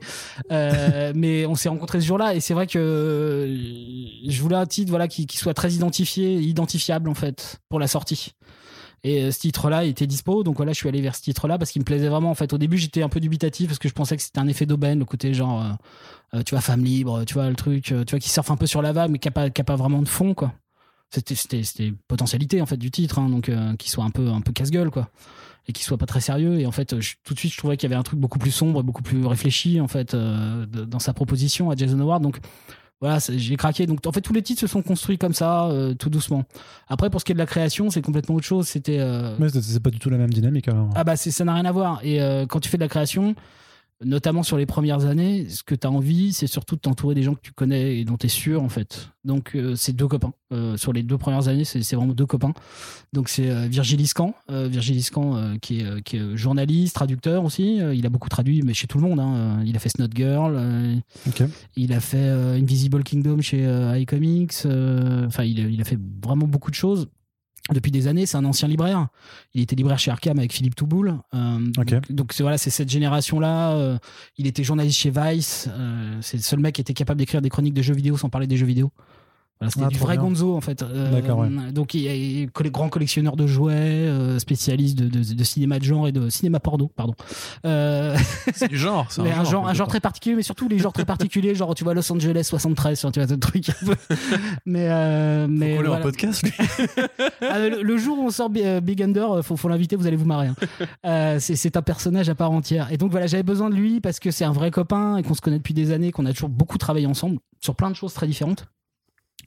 Et, euh, et je lui ai dit, écoute, t'as pas, parce qu'il a fait aussi de la production de cinéma, et de, choses comme ça. Donc je lui ai dit, écoute, t'as pas un truc. Il m'a envoyé plein de, vieux formats et euh, de vieux trucs qu'il avait en fait sous la main. Et en fait, il y avait ce truc-là qui lui tenait à cœur depuis des années, en fait, qui, se passe à Paris. Et euh, pour, faire un résumé rapide, parce que c'est très compliqué, je voudrais pas rentrer dans les détails aujourd'hui, parce que le titre il sort pas tout de suite, il sort en octobre, mais en, gros c'est un loser club à la John Hughes. Donc tu vois, tu prends une espèce de loser club à la Breakfast Club, tu vois, avec des personnages très différents, tu vois, beaucoup de femmes pour le coup. Euh, dans Paris, il y a une nana qui a disparu, une de leurs copines qui a disparu, et euh, c'est dans les catacombes de Paris. Donc en fait, tu prends John Hughes, Mignola Tardy. Voilà, espèce, de, espèce de rencontre un peu étrange, mais t'as tout le verbe en fait qu'on peut avoir chez John Hughes, tu vois, le côté, euh, tu vois, gang, tu vois, euh, échange un peu euh, cinglant entre les personnages et tout. T'as as le côté euh, fantastique du, du, du, Paris en fait de, de, de et aussi en fait des vieux des vieux trucs qu'on aimait beaucoup quand on était plus gosse. tu vois, genre les trucs genre Belphégor, les Chevaliers de Bâle, tu vois, des vieilles séries françaises comme ça qui donnaient en fait un, un caractère mystico-ésotérique à Paris, tu vois. Mhm. Euh, Donc Mais c'est c'est lui qui a trouvé son dessinateur tout seul. ah non non c'est moi. C'est toi, ok, d'accord. Ouais, c'est vraiment fait ce truc de rapprochement. euh, Ouais, ouais, bah en fait, tu, tu- quand tu commences à travailler, tu essayes de voir un peu quels sont les, les auteurs euh, et les dessinateurs que- que- qui, qui sont en train d'émerger, en fait, tu vois, sur des choses très différentes pour le coup. Et Alex Nieto, il était en train de commencer à travailler pour Scad Comics, qui est une toute petite maison américaine, vraiment toute petite, pour le coup, très indé, euh, encore plus indé qu'indé. Mhm. Et euh, il est en train de dé- développer des trucs et euh, il, a, il a un style, euh, voilà, très, très, fun, très, très cool. Et on avait envie de travailler ensemble et après on a on a invité Fabiana à nous rejoindre dans l'aventure Fabiana Mascolo qui est euh, qui est une Coloriste. coloriste euh, et dessinatrice aussi euh, à côté qui travaille beaucoup chez Boom qui a beaucoup fait des trucs sur Seven Secrets euh, des Ok. trucs comme ça récemment surtout les trucs de, de Frank Oz et compagnie non c'est Henson Jim, Jim Henson là ça, ces- ouais, les, les, Muppets. ouais tout, tout Voilà, les, tout- le tout- labyrinthe. euh, voilà. mais tout, tout, tout- tous les trucs qu'il y a chez Boom là tu sais de- des trucs de sorcières et compagnie là que- Jim Henson, ouais, Dark Crystal aussi. Ça, oui, Dark Crystal, tout Il- à fait. il a- elle a travaillé là-dessus, donc elle, a- voilà, elle est, elle est italienne, mais elle, a- elle- elle est super cool, super fun. Et donc on a, c'était rigolo de monter des équipes comme ça, de faire les gens se, faire se rencontrer les gens, tu vois, essayer de voir si les énergies euh, fonctionnent ensemble. Donc ça, c'est la première production qu'on a fait. euh, qui sortira donc en octobre sur la première année, puis il y en a d'autres qui arrivent sur les années suivantes. Et en fait, je fonctionne toujours un peu pareil, c'est-à-dire que sur les premières années, voilà, en 2022, la première prod qu'on aura, c'est Mundus, c'est avec Laurent Kessy, qui est aussi traducteur, qui est aussi Ouais. euh, auteur, euh, qui, qui, qui fait énormément de choses. Et ça fait des années qu'on avait rê- qu'on rêvait de travailler ensemble. Et donc, on a eu l'occasion là de, de trouver enfin un billet pour, pour y arriver. Et puis, lui, c'est un grand spécialiste de Philippe Cadic et d'Alan Moore. Euh, et, euh, et donc, on a, on a développé tout un, tout un truc sur. Euh, il, m'a proposé en fait tout un scénario voilà avec des, jeunes ados euh, en France même si l'origine en fait de la ville on s'en fout en fait ce sera même pas potentiellement précisé. Mais un groupe de jeunes qui traversent des portails. Donc en fait on est sur les clichés un peu du genre mais en fait ils vont voyager dans les livres qu'ils aiment et euh, donc ça fait tout un truc comme ça de, de, de rapport un peu étrange un peu à la, à la DIC et en fait quand il m'a envoyé les trucs euh, je lui ai dit putain c'est génial ça, ça me fait penser à une conceptualisation en fait de principe soufi euh, qui a été faite par Henri Corbin qui s'appelle le Mundus Imaginalis qui est en fait l'âme du monde. Et euh, il m'a dit bah c'est génial on l'appelle le Mundus quoi. Donc voilà on a une espèce d'échange comme ça un peu bizarre sur des conceptions un peu métaphysiques voilà, c'est et c'est comme ça que je fonctionne. Et après là on commence en fait à être sur les autres productions. C'est des, c'est des choses qui me tombent un peu dessus c'est-à-dire qu'il y a faut, un faut- faut copain que t'arrêtes de, de tomber sur les trucs où que les autres te tombent non dessus. mais c'est ça c'est- je, je- je passe mon temps à me casser la gueule Il va Ah, avoir du juste qui lui tombe dessus. c'est pas mais non, c'est ce que je dis, il va, il va avoir des bleus à force quand même. c'est- et, euh, et là, là, en fait, là, on commence, voilà, après, par cercle de, de personnes, en fait, ouais, les, gens- les gens commencent à proposer des choses. Et euh, là, j'ai lancé ma plus grosse production, celle qui m'aura coûté le plus cher pour 2023. Et euh, c'est un auteur français qui s'appelle Romuald Gullivio, euh, qui, est- qui est vraiment un pur romancier pour le coup, euh, qui avait jamais fait de BD non plus, euh, qui, qui, qui m'a envoyé un, un scénario. Il, me l'a envoyé, je lui ai répondu dans les 10 minutes, je lui ai dit on signe. Voilà, c'est un truc complètement dingue et euh, je, je peux pas donner le sujet parce que ce serait un peu trop tôt. Même si en fait j'ai fait un teaser, j'ai mis un teaser en fait avec un avec un truc et en fait si les gens cherchent en fait ils peuvent trouver ce que ça met. Donc chercher voilà mais sait pas où mais euh, chercher mais euh, mais bref j'ai contacté là par contre je peux le dire aussi parce que c'est signé et qu'on est en train de travailler dessus. On travaille dessus avec Jakub Rebelka qui est un artiste polonais qui travaille qui a, qui a sorti Origins là récemment chez Boom Studio. Ah oui euh, qui a fait le temps des chiens je crois chez Akileos aussi ou un truc comme ça euh, il y a quelques années ouais, qui est un dessinateur graphique euh, un, un peu fou euh, t'as vu Origins de, ou pas Euh, Origins, ouais, par contre, le temps des chiens, c'est non non non mais ouais mais Origins c'est c'est c'est ouf c'est oufement beau quoi. Voilà, et bah donc on travaille avec Jacob en ce moment sur un projet qui sortira en, en 2023, un vrai roman graphique au sens noble parce que c'est écrit par un romancier du coup ouais. et qu'on a tout, tout un côté sur la prose et sur l'idée euh, que reste-t-il de nos créations après la mort? Voilà, c'est un peu l'idée si je donne pas de. Mais ça, ces créations, tu voudrais à la limite les importer ensuite toi-même aux États-Unis euh, à terme? Alors, il y, il y a toujours le rêve derrière, si tu veux, pas, pas forcément les États-Unis, même si ça fait partie du truc, mais il y a toujours le rêve de pouvoir justement intéresser d'autres lectorats dans d'autres pays. Donc on est au tout début en fait. Euh, on a déjà des prises de contact même aux États-Unis, tu veux, parce qu'on a quelques auteurs qui, sont un peu euh, représentés là-bas. Donc euh, on, y va doucement. C'est- On veut pas arriver avec nos gros sabots en mode, on fait des trucs géniaux. Surtout que là le Covid est passé aux États-Unis et que les Américains se foutent, je pense, des productions extérieures qui sont pas identifiées comme telles par eux aujourd'hui en fait. Donc euh, euh, je pense que tu vois, America, elle, a sa société en fait, elle avec sa boîte, elle développe carrément les produits. Euh, tu as certains trucs que, Olivier Jalabert peut faire chez Glénat. ça fait longtemps qu'ils travaillent dessus, donc ils ont des relations très spécifiques. Aujourd'hui, moi pour eux, je suis, aujourd'hui, je suis personne au, regard du marché américain. Donc c'est des prises de contact, très légères. On y va doucement, on envoie quelques infos, on échange des trucs, mais ça, ça reste très léger, quoi. Mais mais c'est le rêve. Je sais que par exemple, il y a de grandes chances que Big Under quelques semaines après la sortie en France sorte en Italie et en Espagne. Mais parce que voilà l'auteur il y a une italienne il y a un espagnol. Donc en fait c'est des choses qui se font après plus facilement euh, sur ces territoires là mais c'est important de toute façon de pouvoir le faire parce que les équilibres autant tu vois sur un achat euh, américain ou ailleurs en fait tu peux équilibrer très rapidement tes titres. Entre 2000 et 3000 exemplaires t'as équilibré. Tu, tu gagnes pas d'argent hein, t'en perds toujours mais en fait c'est équilibré techniquement en fait, t'en perds parce que t'as pas les frais fixes intégrés dedans. Tu vois, si je le réfléchis en termes comptables purs, euh, tu vois, y a- je paye pas l'électricité, euh, tu vois, Le loyer de la. très le loyer, le loyer du bureau, le euh, bureau, le- voilà. des, des Mm. choses très prosaïques, tu vois. Donc, euh, donc, mais 2-3 000, tu sais que voilà, tu fais vivre le truc. La maison existe et tu perds pas d'a- d'argent, tu vois, dramatiquement. Mais par contre, sur une création, là, faut y aller, quoi. C'est pas du tout les mêmes coûts investis dedans. Et surtout que t'as pas, t'as pas le, le rapport, tu vois, genre c'est sorti aux États-Unis ou ailleurs, hein, tu peux rapporter un peu de promo, tu vas faire genre, ouais, euh, ça- vous avez vu, c'est génial, ça leur plaît là-bas, et donc chez nous, ça va nous plaire aussi. Enfin, t'es obligé de tout faire, tu es obligé de tout créer, de créer tout le discours, de créer tout l'enrobage technique, de créer tout, tout, tout le, voilà, tout en fait. Donc, donc c'est autre chose. Voilà, ça, ça demande, c'est c'est des paris beaucoup, beaucoup plus C'est risqués. une plus grosse mise de fond de départ, quoi. Euh, ouais, euh, double ou triple. Beaucoup Ouais, double triple. Ouais. Genre, par exemple, tu, nous- tout à l'heure, tu nous disais 15 000 pour euh, un achat de, de licence euh, Euh, américano-française. non, ça c'est une blague, je mettrai jamais ce prix. ah, ok, d'accord, ouais. On est, plus, on est plus, on est moins de 10 000. Ah euh, ouais, moi je, je, je D'accord. euh, 10 000. euh, je sais pas, tu vois, aujourd'hui, je te dirais, euh, si, si, si je devais payer un truc en avance de droit, tu vois, à un étranger, euh, pff, je, je, sais même pas qui le mériterait, quoi. non, mais franchement, tu vois, au regard des ventes, ça, je, pense que ça aurait aucun, aucun intérêt. D'accord, alors que pour de la créa, on est sur plus que ça. Bah, sur de la créa, déjà, comme, encore une fois, tu vois, même si on est identifié euh, 404 comics, c'est, les créas françaises sont vendues sur le marché, sur le segment GFK français. On va les vendre, on va de toute façon vouloir les défendre sur le marché français. Donc c'est, on n'appartient pas, on n'est plus du tout sur la même dynamique. Et en plus, on peut avoir, on peut rentrer, si tu veux, médiatiquement dans certains médias avec de la création qui, qui refuseront de toute façon de nous suivre sur, sur de l'achat de licences américains, par exemple. Oui, oui, oui. Donc, euh, donc voilà, c'est tu- et, puis après ça reste des paris, mais euh, mais tu, tu vois autant euh, quand quand tu, quand tu fais une avance à un Américain, c'est une maison, c'est une structure. T'es pas en train de parler à l'auteur. Euh, donc euh, tu vois si, si je vais faire une offre très basse, mais par contre avec des taux de droit très importants, ce qui est possible aussi, tu vois, tu peux dire écoute, ça va être compliqué sur un lancement, euh, je te file pas beaucoup, mais par contre je te mets des droits. Ouais. De bâtard, tu vois, dès le départ. tu vois. Donc ça, c'est jouable. Euh, par contre, quand tu es sur un marché français ou européen, euh, là, tu es, obligé tu vois, d'avoir un équilibre différent. Tu vas pas leur dire, écoute, mec, je te file 500 balles. Par contre, tu as 15% de droit. Démerde-toi. Il me faut 120 pages dans deux semaines. Tu vois, Ouais. je, je sais, c'est pas, c'est pas gérable. Donc, tu es obligé de forcément faire une avance beaucoup plus conséquente pour que le mec, il vive. Genre 600 balles. Voilà. Beaucoup Au plus moins.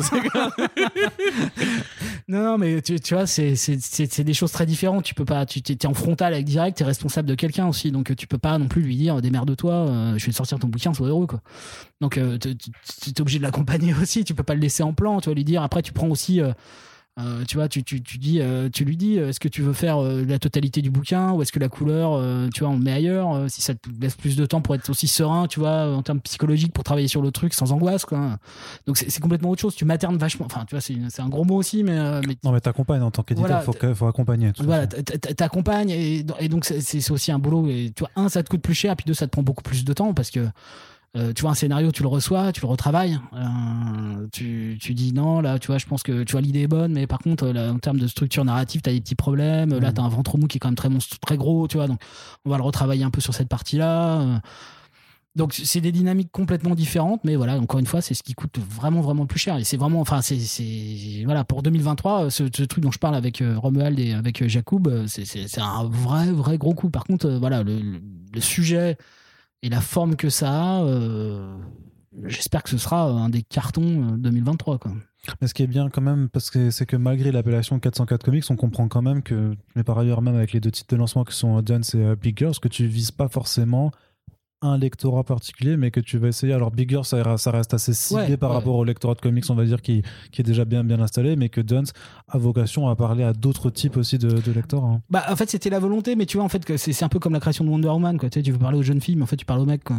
Donc, euh, donc, donc, en fait, Duns, tu vois, on l'a vécu comme ça, puis finalement, je me rends compte qu'en fait, pour l'instant, les grands retours qu'on a viennent de, de blogs ou d'amateurs plutôt de comics traditionnels, enfin, indés et compagnie. Donc, euh, c'est assez drôle, en fait, tu vois. C'est-à-dire que tu prévois quand même un truc, un chemin en disant, ah, on va aller là, et puis on va toucher telle personne, et c'est pas forcément ce qui se passe. Donc, c'est aussi intéressant. euh, parce que même toi, dans ta stratégie de communication, t'es allé viser plus large que euh, avec sur- surtout. hein. Ouais, ouais, ouais, mais, mais, euh, mais parce que je pense que c'est parce que le comic strip, c'est un format qui peut plaire à beaucoup, beaucoup de gens, quoi. Euh, j'ai Larsonnet a fait du comic strip, euh, tu vois, Peanuts c'est du comic strip, euh, tu vois, euh, je sais pas, Garfield c'est du comic strip. C'est des habitudes, si tu veux, de lecture qui sont beaucoup moins complexes, je pense, pour plein de gens, en fait. C'est-à-dire qu'ils peuvent juste lire un truc, c'est bon, c'est fait, c'est fini. Ils ont pas, ils ont pas à pénétrer un récit complexe, quoi. Tu vois, tu peux le grappiller, en fait, Ouais, dedans. t'es pas- que tu lis en plusieurs fois. Ouais, voilà, t'as pas le t'as pas le même truc et puis ça, ça reste quand même un artiste primé en Norvège, euh, Jens. Donc euh, donc c'est Avec le Spring. ouais le spring, c'est avec le spring, tu vois, c'est ouais, c'est c'est c'est le ressort. quoi. Mais du coup, euh, pardon, mais genre, tu dis, euh, tu prépares, tu veux parler à lui, à lui, à lui. Concrètement, encore une fois, euh, tu lances ta boîte, enfin, tu lances ta, ta structure. Comment tu prépares la communication autour? Comment tu, comment tu, tu te places en fait concrètement sur le marché publicitaire français, quoi? Ah, Sans faire de publicité? Ouais. Euh, pff, je je sais pas, c'est un truc c'est un truc qui est très très compliqué. Euh, on est on n'est pas nombreux en fait à travailler sur la partie com. Euh, je suis plutôt en fait pour l'instant on a que 6 titres, tu vois, 6 titres la première année, 7 la deuxième. Je pense qu'on sera à 10 15 peut-être en 2023, euh, tu vois, si tout va bien. Parce qu'encore, on, on est dans l'expectative de savoir ce qui va se passer, vu que les titres sortent aujourd'hui en plus. Euh, mais euh, mais euh, ce que je veux dire, c'est que avec six titres, je peux encore être complètement pilote de tout. Et puis en plus, Ouais. c'est- une maladie personnelle. C'est-à-dire que j'aime bien toucher à tout, en fait, chaque fois dans le bouquin. C'est-à-dire que techniquement, en fait, aujourd'hui, par exemple, sur un achat, hors création, donc même si la création, j'interviens encore plus, mais sur l'achat, par exemple, d'un titre, je fais la négo, je fais le suivi des règlements, je fais le suivi contractuel, pas, pas uniquement tout seul, mais ce que je veux dire, c'est que je suis présent à chaque étape. Euh, je m'occupe de faire le transfert de, des, des, des, des- titres en fait pour la traduction. Je fais les lectures de traduction, je fais les corrections de traduction, pas que moi, encore une fois, mais j'intéresse sur le truc. Je fais le lettrage des livres. Je fais. J'imprime moi-même les planches. Et j'envoie, les bouquins en fait en fabrication directement moi. Donc en fait, si tu veux, c'est c'est- pour moi c'est important. Donc sur la communication, c'est pareil. Euh, pour l'instant, il y a j'ai suffisamment d'air en fait autour de moi et d'équipes, tu vois, qui sont qui sont très compétentes. hein. Je suis pas du tout en train de dire euh, je fais mieux qu'eux. Mais c'est juste que j'ai besoin de driver en fait pour que l'énergie, tu vois, de départ soit bonne. Donc en fait, pour l'instant, tout ce qui est sur la communication, c'est juste moi en fait. C'est juste la tonalité que je donne aux choses à titre personnel. Parce qu'on peut être tout petit en fait. J'ai pas besoin d'avoir un grand discours euh, ou, euh, ou d'être complètement détaché du rapport aux gens. On leur parle directement en fait. Tu vois. tu penses pas que c'est un risque, ça, du coup? Non. Parce que vu la masse qu'il y a de titres en ce moment, euh, même quelque part l'actualité est pas forcément. Enfin, après, j'ai cru comprendre que le- les chiffres des librairies étaient meilleurs en début d'année. Euh, Arnaud, Mais tu les chiffres des libraires sont jamais très mauvais. hein. Enfin, Ok, euh, d'accord. Techniquement. Il faut voir après comment ça se répartit. hein. Oui, bah évidemment. Parce ouais, que c'est le manga qui croît le plus euh, dernièrement. quoi. Oui, oui, non, pas- le, le manga, le manga fait des croissances euh, complètement dingues. Oui, oui, ça, bon, euh, évidemment. Donc le chiffre de libraire au global sera oui meilleur, mais après quand tu regardes dans le détail, c'est pas forcément. Non, mais en fait, le les chiffre segments. global, les librairies s'en sortent bien, à part, à part que en fait, c'est très disparate. quoi. C'est toujours le même Mm. problème. C'est qu'en fait, si tu prends le chiffre global, tout va très bien. Mais tu as des, des, des- des endroits, en fait, où, par exemple, sur, sur, sur une librairie, je sais pas, tu, tu prends les librairies qui sont, euh, tu vois, à Saint-Germain. Bah, le fait qu'il n'y ait pas de touristes, c'est comme un très gros problème, même pour une librairie, en fait, française. T'as moins de circulation, t'as pas les restos. Donc, en fait, tu vois, sur les zones touristiques, par exemple, c'est très compliqué. Par contre, une librairie de quartier, avec son lectorat en fait qui est autour d'elle, en fait les gens qui viennent consommer autour d'elle, elle s'en sort généralement assez bien. Donc t'as des, t'as des trucs très différents quoi. Donc euh, mais il n'y a pas de problème. Sinon pour en revenir euh, au problème qui était le nôtre, euh, il n'y a pas de problème à parler directement aux gens en fait, dans le sens où en fait je suis pas en train de dire hey achetez mes bouquins. C'est pas c'est pas ça que je fais. Mais par contre ce que je veux dire c'est que la tonalité qu'on donne en fait c'est celle que j'ai envie de donner au titre. Et c'est pas c'est pas un truc qui est très distant en fait au final. C'est à dire qu'on n'est jamais très loin en fait. Et puis et puis aujourd'hui en fait avec le Covid et le fait qu'en fait on peut pas vraiment tous se rencontrer ni d'avoir de lieu de rencontre euh, bah en fait ça passe par des réseaux euh, personnels. J'ai dû j'ai dû apprendre à me servir vraiment de Twitter euh, Facebook tout ça. D'ailleurs je fais aussi les vidéos des bouquins Est-ce que, est que tu dors des fois euh, euh, ouais Est-ce qu'il y a un jour par semaine dans lequel tu dors? Non, mais c'est en fait, moi, ça, ça a toujours été mon gros problème dans les, dans les grosses structures où j'ai travaillé. Je- je- quand j'ai eu des postes, tu vois, un peu importants dans certaines maisons, euh, j'ai- j'aime pas devoir donner des ordres aux gens si jamais j'ai pas conscience de ce qui représente leur travail. C'est-à-dire que si jamais je sais pas ce que ça veut dire que de faire un lettrage de, de bouquin, si je l'ai pas vécu, je, dirais pas à un mec tu me le fais en deux jours. Parce que je sais ce que ça représente derrière. Je sais que c'est possible, je sais que ce sera pas bien fait. mais, euh, donc, tu vois, tout ça fait que voilà, c'est- rêver si tu veux, parce qu'avec City, tu peux tout faire. Tu peux tout gérer et donc donner, tu vas insuffler l'énergie en fait que tu as envie de mettre dans la structure et la façon dont elle va devoir parler avec les gens. Donc ça, c'est possible. Ça n'aurait pas été possible avec 25 titres. Mm. On aurait été obligé d'avoir un truc beaucoup plus, euh, tu vois, structuré, fermé, euh, tu vois. euh. Et ça, c'est le problème, c'est que vu que moi, je veux défendre des auteurs et des ouvrages, bah, t'es obligé de, tu vois, t'adapter à chaque livre, essayer de trouver des trucs. c'est pour ça que je continue à faire, même c'est pas des gros coups, mais tu vois, sur chaque bouquin, on a des petits trucs différents. Donc, on a un bio-poster pour Big Girls, j'avais fait un journal pour Duns. c'est des petits trucs, tu vois, qui, moi, m'amusent à faire pour envoyer aux gens aussi, pour qu'ils aient envie d'en parler, que ça anime les choses, quoi. Donc, du, coup, pour. euh, euh, Excuse-moi, la, la- la série sur les catacombes, tu vas faire une carte des catacombes? Euh, je, je sais pas encore ce que je vais faire. Je suis en train justement d'y penser, mais j'ai- j'ai des en- que moi, j'ai des potes, on peut faire une soirée de lancement dans les catacombes. c'est un peu une connerie. si tu veux un coup Mais en fait, bizarrement, bizarrement, ça s'appelle catacombe parce qu'en fait, l'origine des choses est dans les catacombes, mais c'est pas forcément le sujet réel du premier tome. Ok. C'est qu'en fait, ça t'amène à ça. C'est c'est plus, c'est plus ça l'idée en fait. C'est qu'en fait, c'est là que sont les choses, c'est là qu'est le mystère. Euh, mais, mais encore une fois, on est plus sur un truc euh, de groupe, d'effet de groupe. euh, donc, donc on a plus, tu vois, le côté. On, on, a- on impose, enfin, on est en train d'imposer, enfin, pas d'imposer, mais de développer les personnages, quoi. Ouais. Donc on les, Ouais. on les présente. Ce sera un, un- un deux tomes, donc, euh, donc deux fois 120 pages. Donc, on donc ce sera pas l'idée de s'attarder sur les catacombes. Mais on trouvera des trucs. euh, voilà, faut, faut que ce soit justifié. Faut que moi, par exemple, le format journal, je sais que je le referai parce que je trouve ça rigolo. Et je sais que par exemple, je le ferai pour euh, Automnal. Parce que dans Automnal, t'as as le journal de la ville. Et donc c'est rigolo de, de faire le faux journal de la ville. Et pour de l'horreur rurale, en plus, ça. Ouais, ouais, non, mais t'as ce truc-là, donc tu vois, euh, c'est des trucs drôles à trouver euh, et pour essayer voilà, de, de- de donner du, du corps un peu à chaque, à chaque livre. Mais puis après, la, communication, de façon aujourd'hui, tu sais, tu t'en remets en fait, c'est-à-dire que t'envoies les choses, tu les donnes aux gens, et notamment, tu vois, à tous les blogs, à vous, tu vois, euh, à d'autres. Et tu le donnes en fait humblement. En fait, tu dis écoutez, voilà ce qu'on va faire. On a envie de, de défendre bec et ongle. euh, On espère que ça va vous plaire, quoi. Puis après, t'attends, tu vois, de, de voir si les gens répondent. Et pour l'instant, je suis très surpris. Je pensais pas qu'on aurait autant de retours positifs sur le lancement, par exemple. Mm. C'est une vraie surprise même pour moi. Tu vois, je pensais qu'on allait beaucoup plus devoir euh, sortir les rames pour défendre les choses. Et en fait, tout s'est passé plutôt euh, naturel. Par exemple, le fait de présenter Duns, qui est un comic strip norvégien, avec Big Girls en fait, qui est un, qui est un comics américain pur souche en fait pour le coup. Je pensais qu'on allait nous le reprocher. Et je pensais que j'allais devoir défendre ça. Tu vois, je me suis dit euh, merde, euh, les mecs vont pas comprendre le gap. Et en fait, cette idée justement de, de- de- de profession de foi sur les deux premiers titres en mode voilà, le panel qu'on veut vous proposer, il va de ça à ça et encore plus derrière. C'est super bien passé, donc je suis très content ça par contre. Moi, je pense qu'en fait, c'est parce que justement le marché a transitionné, mine de rien, et qu'aujourd'hui, on est beaucoup plus prêt à accepter euh, cette ouverture, à mon avis. Enfin, je sais pas. Gros, ça dépend.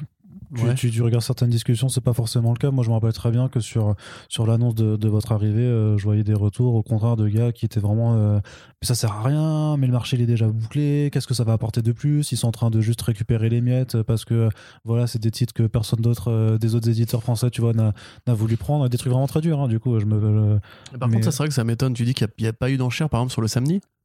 Non. Bah, quand même, Chris Samedi. Alors, enfin. Mais, euh, je t'avoue j'ai. Alors, s'il y a eu. Enfin, en tout cas, moi, j'ai pas fait d'enchère. Ce qui s'est passé, par exemple, sur, euh, sur Jonah, c'est que j'ai contacté l'agent. En fait, il- il- bah, au moment en fait, où vous avez dû en parler aussi, euh, tu sais, quand ils ont par- par- lancé les premières pages qui devaient sortir avant le Covid, juste avant, je Ouais. crois, de mémoire. Donc, euh, John and the Unpossible Ouais. Monsters. qu'on va, on retire And the Impossible Monsters parce que je trouve ça un, très compliqué à traduire. Mm. Euh, déjà, Impossible, c'est un gros challenge en fait à traduire en français hein, pour le coup. Là, faut trouver, un, faut trouver un petit, un petit boom t'attrape comme on dit dans les Goonies, tu vois, pour le truc. Mais euh, donc il va falloir que qu'on trouve le truc. Donc on l'a appelé Jonah parce que je pense que c'est beaucoup plus efficace et ça change pas la dynamique euh, du bouquin. Mais Mm. mais ouais, ce qui s'est passé, donc c'est que vous en avez parlé. Donc avant le Covid, il devait sortir. Euh, J'ai contacté l'agent. J'ai dit écoute, bonjour. on monte Nicolas une- Beaujoin, on- éditeur, voilà, bonjour. On monte une maison. c'est- vous avez des trucs à montrer plus que ce qu'on a vu et tout. Donc j'ai reçu les deux premiers single issues en PDF. Et là, j'ai fait direct, j'ai fait ouais, go quoi. Enfin, moi je suis, je suis partant et tout. Et le mec, il me fait euh, oui, bah faites une proposition, euh, on la fera passer à la maison et à Chris et, à Chris et Laura.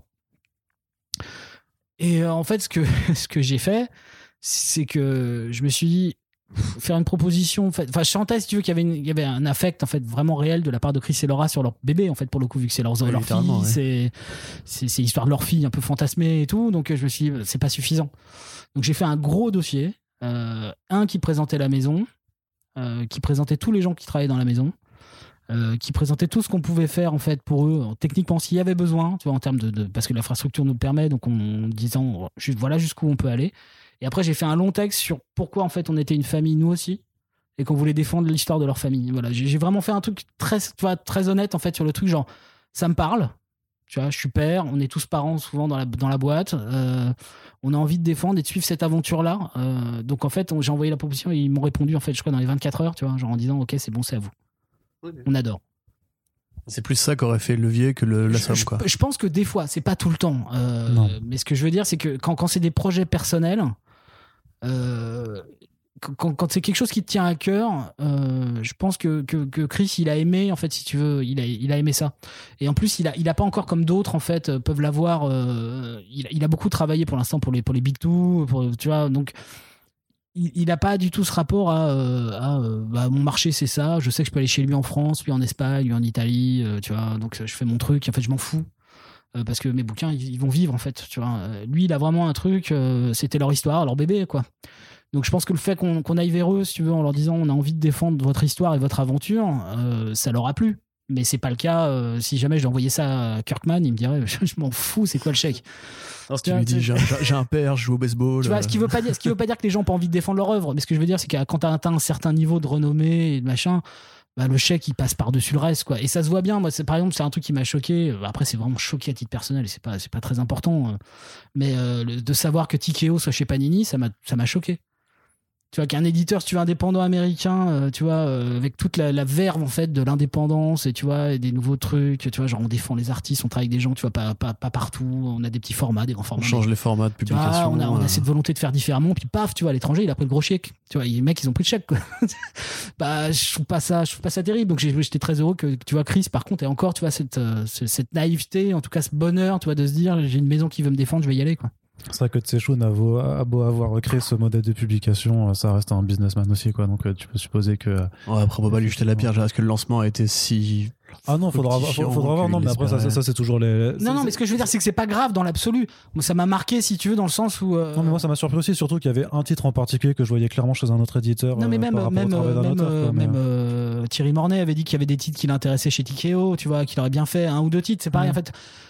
Euh, ce que font d'autres maisons, c'est-à-dire que tu vois, Image n'a pas fait un contrat cadre euh, avec une maison particulière parce que chaque auteur est indépendant dans le truc. Là, tu, tu trouves, tu sens que c'est en fait c'est. Mais TKO, c'est pas, du, euh, c'est coup. pas du vrai creator owned. Oui, non, mais c'est ça, c'est ça, c'est ça. C'est pas complètement creator owned. Non, mais c'est pour, c'est pour ça que ça leur a permis de vendre toute la maison. C'est comme Awa Ouais. et des trucs comme ça. En fait, tous les mecs ils vendent, tu vois, la maison, euh, tu vois. Tu dis ouais, toi, du coup. Je sais pas comment faut dire. Et déjà, ouais. déjà, je vous ai entendu l'autre fois, j'ai compris qu'il fallait dire Ara, tu vois. Donc, euh, Ah oui, pas non, Aja, c'est David, du coup. ouais. non, mais c'est vrai que c'était euh, euh, Joshua, Joshua Dysart qui m'avait dit que c'était pas du vrai Creator Round quand je l'avais vu à Angoulême il y a, il y a deux ans quand ils avaient annoncé Ouais, le truc. mais donc voilà, ça- tout, tout ça pour revenir que voilà, les gens sont très différents, mais des, fois les choses euh, se passent très simplement. Et avec Chris, voilà, encore une fois, c'est passé très simplement.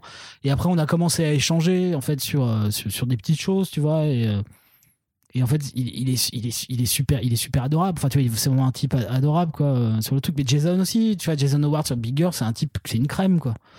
Et euh, moi, ça me fait plaisir surtout de travailler avec ces gens-là. Tu vois, c'est pour ça que je l'avais pas fait avec Chris parce que Chris c'est un mec très connu.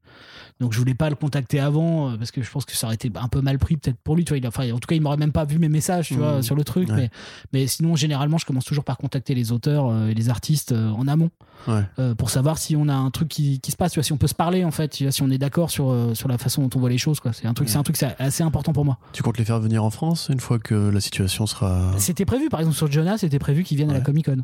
Ouais, bah du coup, euh, là on va dire que. On devait faire Comic Con plus un petit tour, tu vois. C'était, on avait prévu ça. Ok, tu vois. d'accord. Bah écoute, euh, les, les- les vaccins arrivent d'après euh, le patron, donc. Mais euh, c'est, c'est- voilà, c'est, c'est, en fait, une maison finalement, ça, ça se passe. Enfin, monter, monter une structure, c'est, pas très, enfin, dans l'absolu, c'est pas très compliqué. Ce que j'aime à dire, c'est que le plus compliqué, c'est la création. Un achat de droit, si t'as un chéquier, c'est le truc le plus facile du monde en fait, au final. Euh, donc, euh, à part sur Jonah où voilà, on a, joué le jeu autrement, on a voulu faire autrement et ça a marché. Mais, euh, sinon, c'est très simple. Donc, par contre, il faut plus essayer de construire un discours global. Donc, c'est pour ça qu'effectivement, cette première année, elle semble un peu éclatée dans les genres, mais c'est parce qu'on voulait ouvrir les fenêtres en grand et dire voilà tout ce qu'on est, voilà tout ce qu'on peut faire. Encore que c'est pas totalement vrai parce qu'il y a des titres. Enfin, la deuxième année est déjà complètement signée euh, est, est finie. Et il y a des titres qui, sont signés même avant la plupart des titres de cette première année, mais que je trouvais trop compliqué pour les mettre sur la première année où, euh, où j'avais envie, tu vois, que potentiellement on a un public qui commence à nous suivre pour pouvoir dire aux gens, on va vous emmener vers autre chose qui est peut-être un peu plus compliqué. Puis il y a quelque, quelque part ce, côté euh, rassurant, entre guillemets, par rapport notamment au lectorat de comics, qui aime bien aussi retrouver des trucs qu'il connaît déjà, de fait d'avoir quand même des noms comme Chris Samney ou euh, Jason Howard qui sont déjà un petit peu installés dans le public euh, français, alors Chris Samney euh, pour tous ses travaux en, en Big Two, mais Jason Howard avec ses collaborations avec Warren Ellis. Quoi. Mais, mais c'est vrai que c'est, bah, c'est, après c'est de la chance. Euh, j'aurais, pu très bien signer des trucs qui me plaisent aussi, qui, qui soient pas des gens connus. C'était, et c'est aussi pour ça qu'il y a, il y a certains trucs qui arriveront en deuxième année parce que ou ils sont pas suffisamment installés en France, ou parce que les titres sont trop compliqués. Enfin trop compliqués, pas trop compliqués, mais dans le sens où, euh, où, euh, où a Moins accessible. voilà moins accessible. Et donc tu as besoin d'avoir aussi tu vois d'être suivi un peu plus écouté euh, peut-être pris peut-être plus pris au sérieux aussi par certains notamment certains médias euh, pour pouvoir prétendre à tu vois apporter euh, des, des projets. Tu vois par exemple si je prends un exemple tu vois si jamais en première année j'avais sorti Mind Management je pense que j'aurais fait un four total. Ah bon? Ouais, Pourquoi parce que, parce que je pense que le, le succès de Mind Management, par exemple, il passe par, par euh, le succès de la maison, par Toussaint l'Ouverture, qui est une maison littéraire très installée, qui est une maison de qualité en plus en termes littéraires. Moi, je suis un grand lecteur de Toussaint l'Ouverture, euh, plus en littérature qu'en BD pour le coup, même si j'aime beaucoup ce qu'ils ont fait en BD, hein, c'est pas du tout la question. Ah ouais, j'aime beaucoup. c'est euh, inattaquable. hein. Pardon? Je dis, c'est quand même assez inattaquable ce qu'ils ont fait en BD. euh. Ouais, bah tu vois, moi par exemple, j'arrive pas à rentrer dans. euh, moi, ce que j'aime, c'est les monstres. Je trouve ça magnifique. Je trouve ça magnifique. Non, mais attends, c'est personnel. Complètement personnel. J'adore son travail. Par contre, j'arrive pas à pénétrer l'œuvre. Voilà, mais c'est personnel. C'est vraiment un truc personnel. Non, mais j'ai un ressenti, j'ai un ressenti qui, Euh, Mind. Management, par contre, j'adore. Parce qu'en plus, le mec, tu vois, je, je, je, je, je l'avais pas lu en VO pour le coup. Celui-là, j'étais vraiment passé à côté. Et euh, quand j'ouvre le bouquin, si tu veux, et que moi, j'ai, euh, tu vois, j'ai, euh, l'introduction qui est écrite par, par merde. ah, le mec qui a fait Lost, Lindelof, Lindelof. tu vois, et que la première référence, c'est que c'est l'atterrissage du vol 815 dans la BD. Je fais, ok, c'est pour moi. Là, j'étais ravi. Tu es dans la ligne de Love Army. Ah bah oui, complètement. Ouais. non, non, mais moi, moi, j'ai- alors moi, je suis prêt, à, je suis prêt à défendre Becky Ongle, Prometheus, hein, c'est terrible. On va pas en parler aujourd'hui, on va pas se fâcher, tu vois, tu viens nous voir et tout. Bref, euh, Il veut, il veut qu'on lui tombe dessus. Bah, toi, t'as aimé Hélène Covenant, donc euh, calmez-vous. non, bref, euh, aparté. Euh, mais voilà, ce que, ce que je veux dire, c'est que souvent, euh, quand la maison est souvent plus prise au sérieux pour d'autres raisons, sur d'autres secteurs, quand elle débarque avec quelque chose de différent, elle est beaucoup plus écoutée.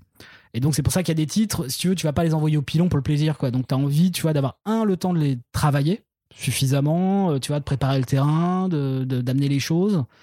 Et puis, il faut que tu aies un lectorat qui, est- qui a envie de te suivre. Donc, ça veut dire qu'il y a des titres voilà, qui ont été mis de côté, euh, tu vois, pour l'instant, j'attends et je, je suis un peu euh, surexcité à l'idée de, les- de les sortir, tu vois, mais, euh, mais ça prend, voilà. Des trucs d'Europe de l'Est, du coup. Non, non, des, plutôt des- des- une espèce de rencontre euh, Angleterre-États-Unis. Ok.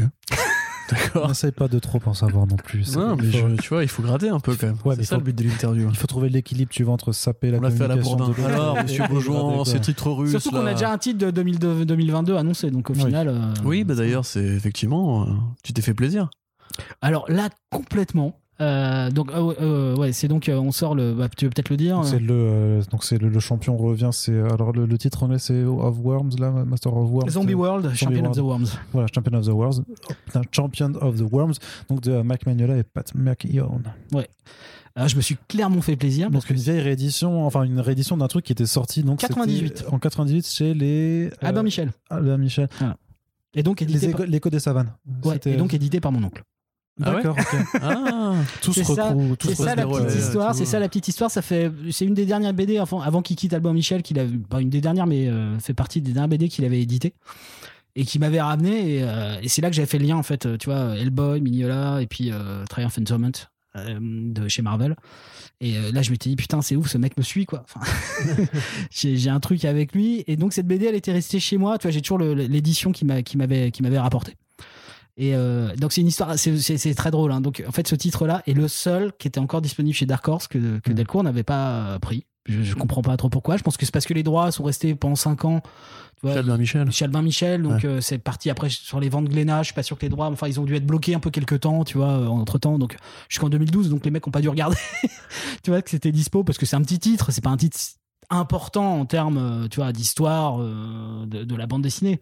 Mais c'est un titre moi qui me tient énormément à cœur, voilà, parce que c'est c'est c'est un titre que un, on- mon oncle a édité, mais c'est surtout un titre que j'ai adoré euh, parce que ce titre-là représente vraiment pour moi le- l'absence de, de, de, séparation qui peut se faire entre le franco-belge et, et le comics américain. Pat McKeown, donc c'est qui dessine, c'est pas Mignola a fait les couvertures et le scénario. C'est dessiné par Pat McKeown, qui, est- devenu maintenant, qui travaille dans le dans l'animation. J'ai encore échangé avec lui la semaine dernière. Il a travaillé sur plein de trucs. Il a travaillé sur les trucs d'ici, sur les trucs d'animation d'ici. Il a fait aussi des trucs, euh, je crois, euh, des trucs avec le bonhomme et le chien. Là, je sais pas comment ça s'appelle, le truc un peu lourdingue. là. Alors, le bonhomme et le chien, ça peut être beaucoup de choses. hein. Euh, non, mais le truc Bullet Adventure, Bill. Adventure Time, des trucs comme ça. hein. Adventure Ah, Time, Adventure ouais. Time, ouais. Ah oui, oui, d'accord, ouais. Voilà, donc euh, il, il- voilà, c'est- c'est c'est devenu son métier. Puis il est professeur euh, de dessin, donc il, il est vraiment sorti euh, de- de- du monde du comics euh, pour le coup. Mais euh, voilà, ce titre-là, il est dingue parce que voilà, il il l'a fait en fait. C'est vraiment en fait, il voulait faire un hommage à Tintin et à Chaland, à Yves Chaland. Et, euh, et donc tu as un côté pour lui en fait, le pulp dans sa tête, le, le pulp en fait, le récit pulp, c'était Tintin. C'est drôle en fait ce truc là, c'est-à-dire que pour, pour, pour eux, mais pour beaucoup, j'en parle avec beaucoup d'Américains, souvent ça revient quoi, comme ça, euh, tu vois, Yves Chaland, Tintin, c'est du pulp. Yann Kalbard aussi, on avait parlé de ça. Ouais, mais parce qu'il parce qu'il a ce rapport-là. D'ailleurs, il sera content lui dans quelques temps. lui. Euh, mais euh, mais euh, Un scoop, un scoop. mais ce que je veux dire, voilà. Donc c'est- c'était un titre important pour ça parce qu'il fait il fait complètement le lien en fait euh, de- dans les genres et dans la cassure, tu vois, des structures en disant. C'est un comics américain, en même temps, c'est c'est- si t'aimes Yves Chalon et Tintin, tu l'aimeras aussi parce qu'en fait, tu retrouves tous tes codes. C'est très simple, tu vois, c'est une narration très énergique, euh, très en couleur. C'est la première fois qu'on l'éditera en couleur, donc des couleurs très à plat. euh, on aura aussi toutes les couvertures et, certains croquis qui seront même pas dans la version américaine. J'ai récupéré vraiment des trucs en plus euh, pour faire une belle édition. Parce que c'est un bouquin qui fait 90 pages, mais on a rajouté beaucoup d'éléments derrière. pour avoir des trucs en plus, on aura. J'ai même demandé à Pat de nous faire un dessin inédit en plus, tu vois, pour le truc et tout. Et euh, donc c'est un titre voilà qui me tient à cœur. Et pour la petite histoire, pour finir le truc, donc, pour en revenir, c'est quand même une histoire de zombies. Donc pas quand même Donc pour avoir c'est le donc truc. c'est du Tintin, Voilà. mais avec des voilà, donc, zombies. Avec donc des en fait, il, il voulait faire. En fait, c'est avant les grandes époques du zombie, en fait, de l'arrivée du, du, du retour du zombie avant que. que parce que je, je sais pas qui a relancé le truc, peut-être Zack Snyder à l'époque. Je sais pas, il me semble qu'à l'époque, quand il avait fait Army of the Dead avec euh, James Gunn, ouais. Il y a Euh, eu Army of the Dead, mais quelque c'était part quand même plus le Walking fait. Dead, hein. Non, non, mais non, c'est après Walking avant. Dead. C'est après Walking Dead. Il y avait Romero quand Army of the fait- Dead, c'était après Walking Dead, c'était en 2005. Parce que J'ai un doute. Land of the Dead, c'est ça, c'est le truc qui a relancé sa le Land carrière. of the Dead de. Romero. C'était Ouais, Land ouais. of the Dead qui a quand même Mais- marqué mais le, bon, bref, retour. Donc c'était avant, avant tout ça, en tout cas, avant, C'est avant, Land. avant que ça, ça revienne et que le zombie rep- reprenne cette place euh, là. Et en fait, ils, ils inventent en fait le, le potentiel origine de l'invasion zombie qui est, une invasion zombie en fait qui, est- complètement euh, inspirée de Lovecraft en fait. C'est à dire que t'as ces, dieux comme ça euh, qui reviennent et tout puis, euh, puis ça finit en fait. La, chute en fait est presque une ouverture potentielle à, à Walking Dead en fait. C'est tu peux lire celui-là et ouvrir Walking Dead derrière ce sera logique D'accord. parce que ça s'arrête vraiment sur le moment en fait si tu veux où, euh, où en fait Bon alors j'ai un plan comme pour toi, franchement, tu vas, tu vas vraiment, tu vas vraiment, tu t'en, tu t'en bats les couilles, tu fais le comics qui est inspiré de Walking Dead, et puis voilà. et tu vas, et tu vas franco. Et Je, t'y- je et tiens t'y- à dire que Dawn of the Dead de Zack Snyder, c'est 2005, 2005, 2004, donc oui. deux ans après Walking Oui, Dead. et c'est pour ça que moi je disais raison, que je t'emmerde. Voilà. c'est pas la question. Non mais le truc c'est que tu te gourais de toute façon puisque le truc qui a relancé le zombie. Oui, Land of the Dead, 2000, j'ai c'est Land of the Dead. Tout à Voilà. fait, ça va. Voilà. Et pour, pour achever cette petite histoire, donc sur, ce, sur cette petite histoire, mais qui est vraiment que moi j'adore, j'ai vraiment j'ai gardé ce titre. Il y a beaucoup de trucs qui m'a filé que j'ai revendu dans le temps, euh, que j'ai racheté après euh, Rocketeer ou des trucs comme ça, tu vois, c'est des trucs qui, qui sont partis de ma bibliothèque, qui sont revenus. Mais attends, Ah j'ai bon, j'ai oui. lu ça, j'avais j'avais j'avais 9-10 ans si tu veux. T'as pas l'ancienne colo de, de Rocketeer du coup Si. Ok, tu, tu fais un prix à un pote ou Mais ça, ça coûte 8 balles dans les brocantes. hein. J'arrive pas, j'arrive pas à le retrouver. Ça me Il faut aller en province. Je déteste les nouvelles colos. sais quoi, moi, la dernière fois que je, je l'ai acheté, je crois que Lui, c'était il y, y a une dizaine d'années, non même moins, et je l'ai racheté à Avignon. euh, dans une Du coup, il faut que je sorte de Paris? Oui, C'est un peu- tu m'en demandes c'est- beaucoup, C'est angoissant, je sais, mais des, des fois ça vaut le coup. mais, euh, mais donc, bon, voilà. c'est- c'est- c'est- en tout cas, ce titre-là est toujours resté avec moi et est resté très cher à mon cœur. Donc, quand j'ai su qu'il était disponible, que je pouvais le reprendre et le relancer, on va faire vraiment un truc. Il devrait être autour de 14 balles. hein. Euh, si j'arrive à même tenir un peu moins, on, le fera aussi parce que voilà, c'est- pas une nouveauté. Je veux pas jouer la surenchère de c'est parce que c'est Mike Mignola. euh, c'est juste un titre qui me tient à cœur. Je trouve qu'il a sa place, mais c'est pas un grand titre au sens qu'il il est pas très long, tu vois, il est pas donc il faut trouver euh, juste prix pour Non, ça c'est une émission de. oui, pardon, pour, pour le vendre. Mais pour la petite histoire, ce qui est génial et ce qui achève pour moi vraiment cette histoire sur ce titre-là, c'est que euh, quand on a fait une réunion de Fab euh, au tout début de la boîte, hein, j'ai dit ouais, on va refaire Mac Mignola. Puis là, j'ai le responsable de Fab qui me regarde et fait mais je l'ai déjà édité celui-là. et donc on a la même fabricante il vous poursuit. Hein, que mon oncle. Ah trop bien. Donc c'est la même fabricante qui aura fabriqué deux fois le même livre. Et je trouve ça, enfin, je trouve l'histoire géniale. quoi. Alors plan promo sur le sur le sticker par la même fab de. Non mais c'est- c'est une Non, belle tu- histoire, tu vois. Tu tu dis tradition familiale, tu vois. C'est c'est pour, pour moi pour, pour moi ça, ça achevait si tu veux vraiment un cycle tu vois du truc tu vois de dire c'est c'est improbable si tu veux que la même fabricante fabrique deux fois le même livre euh, tu vois et que tu vois le ton neveu, tonton avait, avait édité. tu vois édite le même livre que son oncle Enfin, tu vois c'est un truc voilà c'est moi j'avoue ça fait un bon concours de. C'est vrai que souvent, tu as ces trucs qui tombent dessus, et là, pour le coup, euh, Mm. c'est le, ton de la lancer. euh, donc, et 15 euh, ans plus tard, il est retombé. mais c'est c'est- c'est- c'est une belle histoire et c'est- un super titre et je suis content voilà, de bien le retravailler j'ai refait tout le lettrage c'est Philippe Touboul qui l'a traduit Ah, ce que j'allais dire, que vous reprenez pas la VF d'Albin Michel, du coup. Non, bah Ouais. non, tu peux pas de toute façon. C'est c'est Ok. c'est c'est- en fait, Droit c'est- c'est un, c'est un texte d'auteur, euh, donc euh, une traduction, donc tu tu peux pas. C'est aussi pour ça qu'aujourd'hui euh, il il y a des choses lamentables sur Lovecraft. Pardon.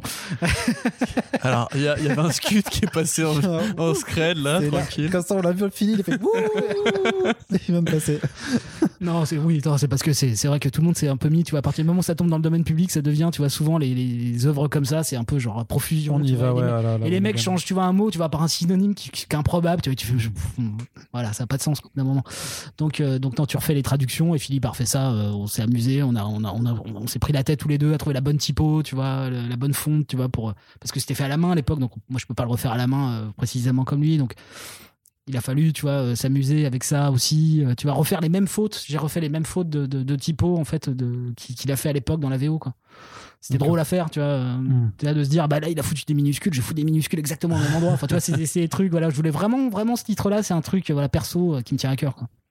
D'accord. Ah bah, très bien. J'avais une question également aussi, euh, vraiment plus euh, du, du côté pragmatique, mais quand tu arrives sur, euh, sur le marché et avec, avec tes bouquins, il y a une question euh, qui est cruciale aussi, c'est euh, pour l'accessibilité, c'est la tarification.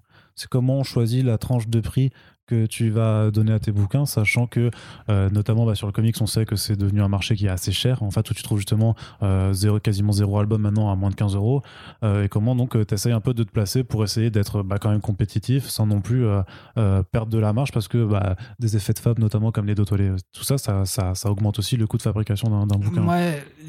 C'est- compliqué en fait le prix de Fab. En fait, j'ai pas voulu le penser. euh, Comment te dire C'est compliqué. Ah, j'imagine. Euh, T'essayes de trouver. C'est un équilibre fragile le prix d'un bouquin parce que tu, tu, tu, tu connais potentiellement ce que. En fait, si tu veux pas jouer la carte de la mise en place, comme on disait tout à l'heure, euh, bah, faut que tu aies un prix réaliste. Euh, donc, euh, tu, tu, réfléchis surtout en termes de, d'ouverture. C'est-à-dire que Big, Big, Girls, il a 15,90, je crois, de mémoire. C'est ça, ouais. par contre, Duns, voilà, c'est plus de pages. On est à 180 pages en gros. Il a 19,90 avec le dos toilé. mais c'est aussi parce que c'est un titre qui coûte donc pour le coup plus cher à, fabriquer, mais tu as aussi une marge qui est. Enfin, c'est très compliqué. Euh, j'ai plus de marge sur, euh, sur potentiellement sur Big Girls, qui est moins cher que sur Duns, tu vois. Donc, mais c'est des prix, c'est des rapports psychologiques. mais euh, par exemple sur les créations, tu vois, je voulais être le plus bas possible. Au final, c'est impossible pour moi d'être en dessous de 16,90. D'accord.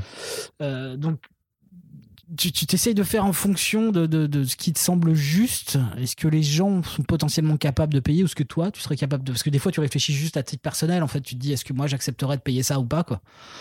Donc, il n'y a, pas de règle. Euh, par contre, euh, je sais qu'on dépassera pas ouais, les, les 16,90 maxi sur, un, sur un truc américain, par exemple.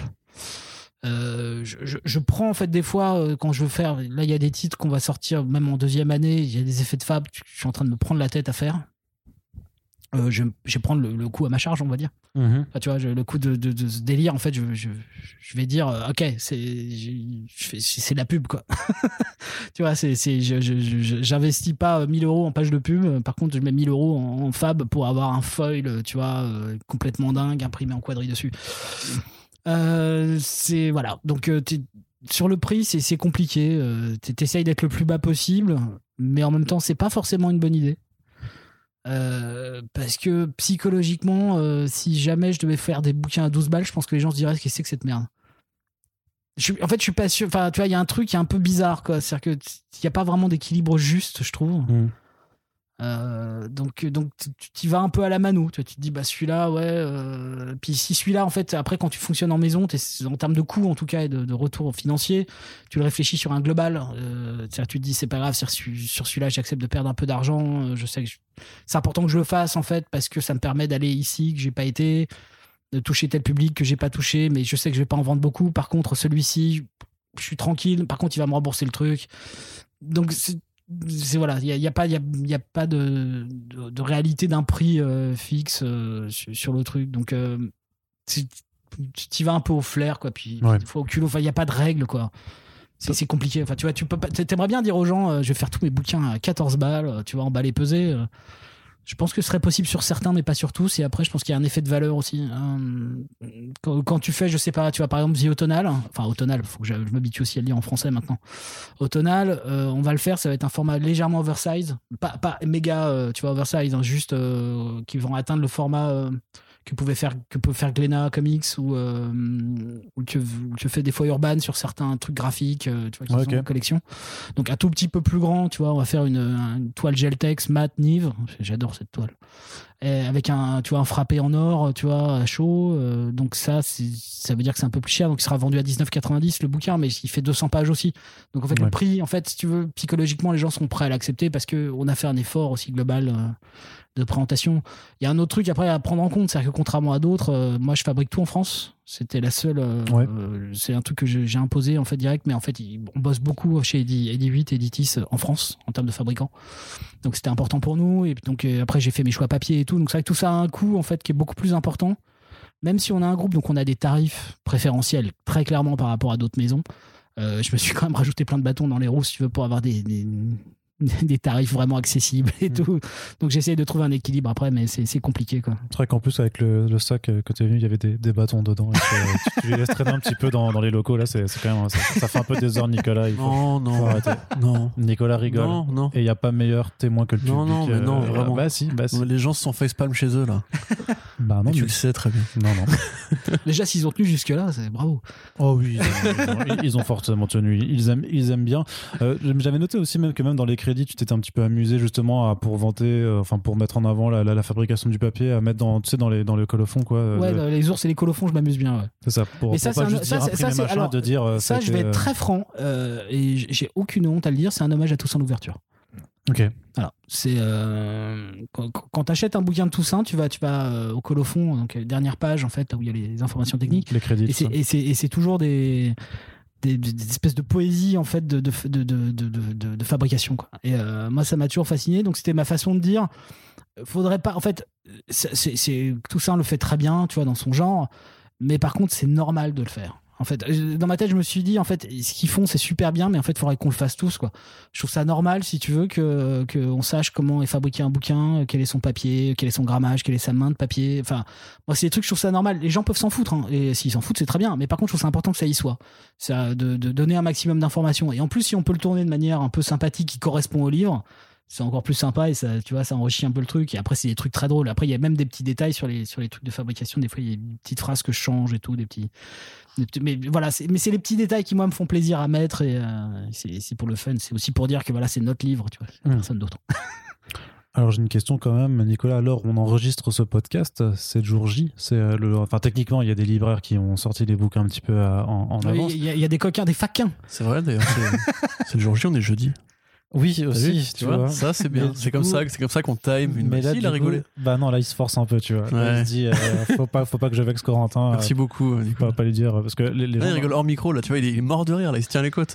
Là, il est par terre, il Ouais, roule. Là, mais là, c'est notre Ouais, relation. je qui- décris qui- du coup qui- ce qui se passe, là, du coup. C'est vrai que là, il est en train de taper sur. Arrête de taper sur le clavage, Ah, Nicolas. bah, ça- relève-toi un petit peu, je sais pas, hein. c'est pas un professionnel. peu de tenue comme c'est quoi ces éditeurs qu'on reçoit quand même fran- franchement non mais justement quel, quel a été euh, bah c'est quoi ton état d'esprit aujourd'hui le jour J de, de sortie des bouquins comment comment est-ce que tu sens? Est-ce que tu es allé voir euh, dans des librairies s'il était là si des gens se, se est-ce que tu as mis une, une fausse moustache et comme ça en disant hé regardez ce bouquin il est bien là il faut l'acheter Je, je pense qu'il y a que trois libraires à Paris qui me connaissent, donc ça va. ok Mais euh, je suis surtout fatigué. Ouais. Euh, parce que parce qu'en fait tout ça prend du temps et surtout en fait euh, tout, tout, tout ce qui est sur internet là toute la communication internet en fait euh, c'est usant c'est super usant parce qu'en fait t'essayes tu vois de, de C'est chronophage. de- ouais de, balancer des infos de, suivre le truc et puis en même temps t'as la fabrication tu vois tu suis les titres qui arrivent aussi parce que on a, on a le prochain titre qui arrive donc tout- ça fait que je suis très fatigué euh, mais euh, non je suis pas allé en librairie euh, en, en fait j'étais super heureux ce matin en fait ce que j'ai j'ai surtout envoyé un message à, à- à tous mes directeurs pour les remercier voilà. Donc euh, j'étais très heureux voilà. En fait hier j'étais un peu tu vois genre j'avais l'impression de m'en foutre. Et puis ce matin je me suis réveillé genre euh, très heureux. Donc j'ai envoyé juste un message pour remercier tous les gens. Puis après j'ai publié sur LinkedIn parce que c'est des réseaux professionnels. Donc j'ai publié sur LinkedIn un message qui parlait aussi à tout le reste de l'équipe pour remercier tout le monde. Euh, parce que c'est important parce que tout le monde a bossé dur. Et, euh, donc voilà. Mais euh, en, fait euh, t'es déjà à l'étape d'après. Euh, c'est-à-dire que t'es super heureux j'espère que les gens vont répondre euh, je, je vais regarder le top GFK euh, bientôt là enfin de- dans trois jours je devrais trois quatre jours je devrais pouvoir avoir les premiers premiers chiffres ouais mais si ça sort un jeudi les GFK c'est le vendredi Ouais, mais non j'ai- qui font le ouais, truc mais donc j'ai- faut moi j'ai des trucs avant mais euh, d'accord ok. Il C'est t'a vrai dit, que il a accès à des tableurs incroyables. il, a, il a le tableau Excel effectivement non, j'ai- euh, je, peux, avoir- je peux avoir quelques sorties de caisse 3-4 jours après Enfin, déjà ok ouais. Ah, d'accord ouais. Euh, mais Mais justement, euh, ça met, euh, enfin, enfin, je- je- enfin, complètement parenthèse, mais si c'est juste 3-4 jours après, ça suffit déjà de donner un, un indicateur parce que. Ouais. euh, ah ouais. tu peux déjà avoir un indicateur et après mais j'ai- en fait j'ai des grandes ambitions pour cette Ok. donc j'ai- fixé des chiffres tu vois j'ai dit à ma patronne j'ai dit écoute si on n'est pas à ce niveau là je ne donnerai pas les chiffres mais si on n'est pas à ce- voilà je serais pas heureux enfin tu vois, serait dommage quoi Euh, mais euh, mais donc on attend de voir si, si les gens vont être là mais t'es déjà au coup d'après puis au coup d'après puis au coup d'après parce qu'encore une fois tu vois je suis déjà en train de faire la production de 2023 tu vois donc euh, et en même temps de produire les titres qui vont sortir là en mai ensuite on en- moi j'ai reçu là j'ai j'ai envoyé en traduction le TPB de Jonah déjà euh, Ouais. qui est déjà complètement fini Donc c'est Virgile hein, qui s'en occupe. Ouais, là. c'est c'est Virgile qui s'en occupe. Euh, donc voilà, il y a ça. On est en train de préparer la promo après sur, euh, sur Autonal déjà. Euh, on a signé enfin putain, euh, le premier titre de janvier 2022 parce qu'en fait il, il est en attente de signature. Des fois il y a des trucs, il y a des, ça coince euh, entre les gens. Les trucs sont prêts, sont- il y a accords, mais ça signe pas. non plus. Donc de Yann Culbard, hein, évidemment. euh, Non. Bien essayé. S'attendre, s'attendre, tu vois. Mais c'est- raté, raté. Euh, Il va te faire un croche-patte avant la fin du podcast, tu vas voir. Tu euh, Pour que tu te tombes Non, mais si je peux balancer, si, si je peux balancer un, je dirais pas ce que c'est comme titre. Je peux dire que c'est un titre d'aftershock. Ah, cool, cool. Euh, Kiloman. On verra. Euh, Ah, le, le, le, le, le Kaiju euh, Ah, attends, mais- Heist. Arrête. ah, non, non, mais vous verrez. Euh, C'est Kaiju Heist, c'est bon. Mais voilà, je vous ai donné un couper. truc. J'ai donné un truc à ce podcast couper. que j'écoute beaucoup. Tu vois, j'offre, euh, de, Merci. de moi. Euh, mais, euh, mais donc voilà, donc tout ça fait que tu es, toujours dans le mouvement. Donc en fait, euh, tu espères que tu vois, les choses vont bien se passer, tu attends les chiffres. Parce que moi, je suis assez comme ça. hein. Certains éditeurs, je sais que Sullivan, il arrête pas de me dire que lui, par exemple, les chiffres, il s'en fout, il les regarde pas vraiment. Je pense qu'il a raison dans l'absolu. hein. C'est juste que moi, c'est un- c'est un- c'est- c'est- c'est une maladie, en fait. Mm. j'ai- J'aime bien être au courant. Puis même de voir, en fait, ce que. Pas pour juger, euh, tu vois, dire Ah, il s'est cassé la gueule avec ses idées et tout l'autre, tu vois, l'autre éditeur, mais c'est juste pour voir en fait si, si certains coups fonctionnent, certains titres s'installent, euh, parce qu'en fait tu peux rentrer dans le top et en sortir aussi vite. Donc tu vas voir quelles sont les dynamiques, euh, comment les gens répondent à des nouveaux, à de- des nouveaux titres, à des nouveaux trucs. Tu vois, c'est intéressant en fait, ça te donne quand même des Et juste par rapport à ça, ta dépression venant de d'au-dessus tueurs de Dieu. Pour la. Non. Dieu, oui, évidemment. Est-ce que Dieu t'apporte des Est-ce bières que Dieu te dit vends des BD, salaud Non, je veux dire, est-ce que. euh, comment dirais-je T'as genre des, des objectifs à remplir en tant qu'employé dans une structure Pour les, la première slash les deux premières années Parce que tu disais que, t'es- que t'as, t'as- t'as un contrat, enfin, t'as, t'as un, ouais, t'as un contrat Moi, qui est moi, sur. j'ai des- euh, j'ai des contrats renouvelables de 18 mois. Voilà. Euh, je suis très transparent là-dessus. Euh, T'as le droit de dire non si c'est pas le cas. Hein, c'est... Non, j'ai j'ai vraiment aucun objectif. C'est-à-dire que moi j'ai fixé mes objectifs. C'est-à-dire que quand, quand je fais mes petits mes petits comptes d'exploitation, tu vois, je mets des chiffres en face euh, des, des titres. Euh, je fais euh, ma- ma- mon, mon bilan, si tu veux, annuel. Enfin pas mon bilan, mais ma projection annuelle. Tu, tu- donc tu, tu te dis ça. Euh, t'essayes de, Après tu fais. Il y a des trucs qui sont de projection pure, c'est-à-dire que tu te dis quel va être potentiellement le réassort du titre. Tu vois, t'essayes aussi. Tu vois en fonction de de ce que tu regardes ailleurs, tu essayes de projeter en fait ce que peut être le réassort. Donc tu vois, tu fais ton truc. Et, et en fait, ce qui est important, c'est plus à plus ou moins 30%. Parce que tu vois, tu es quand même sur ce genre d'écart hein, potentiel, euh, tu vois, de résultats en fait en fin d'année. Donc c'est plutôt, plutôt à ça qu'il faut arriver. Et tu vois, cette espèce de chiffre en fait qui te permet, et notamment sur les deux premières années, on est tous d'accord pour se dire que l'important c'est de s'installer. Ouais. Donc, euh, donc euh, l'idée c'est pas de, si ça marche, c'est très bien. Ce qu'il faut, c'est qu'on perde pas trop d'argent, tu vois, par exemple. C'est très important. Mais par contre, qu'on on sorte une évolution ou une sédimentation du lectorat. C'est ça qui est important. C'est-à-dire qu'il faut, faut qu'on sente qu'il se passe quelque chose. Si au bout de deux ans ou trois, bah, j'ai signé pour 2023, donc on sera encore là en 2023 parce qu'il faudra sortir les titres. Mais, euh, mais tu vois, si jamais on sent qu'il n'y a pas d'évolution, je pense que là, effectivement, euh, il n'y aura pas d'intérêt à, à continuer. À part si on modifie complètement, ce qui est possible aussi, je peux partir euh, parce que la maison c'est pas la mienne. euh, euh, on peut me dire non merci, vous serez remplacé par quelqu'un d'autre et à ce moment-là, tu vois une autre dynamique se prendra, le, le- relais. Je, pense qu'il y avait une volonté, tu vois, dans le groupe. notre, directeur général de la partie 18, euh, Vincent Barbare, il, il, adore la BD, donc je pense que tu vois c'est un truc qu'il avait envie de faire depuis très longtemps et il a monté aussi une structure à côté qui s'appelle Phileas où ils font de l'adaptation de, en roman, enfin en BD des, romans de la maison. Donc tu as du Michel Bussy, tu as des choses comme ça euh, qui, sortent, mais en, fran- franco-belge vraiment pur. Euh, donc, donc je pense qu'il il est très conscient, tu veux, euh, que, que, que ça se fait pas du jour au lendemain. Et c'est vu que c'était un désir qu'il avait, avait depuis des années de faire de la BD, bah, je pense qu'il laissera le temps aussi derrière. Par contre, bien sûr, si jamais je vends euh, 300 bouquins de chaque titre, ah, c'est pas, pas la peine. hein. Il y a des maisons récemment qui ont disparu. Effectivement, je comprends. hein. Je- Enfin, tu vois, quand tu regardes les chiffres, tu fais ouais, malheureusement, il y avait, il y avait pas d'avenir possible. Tu vois, avec un départ comme ça, quoi. Donc on a, on a des objectifs par contre de résultats. euh, tu vois, euh, je, je pense que Jonah, c'est un enjeu pour nous.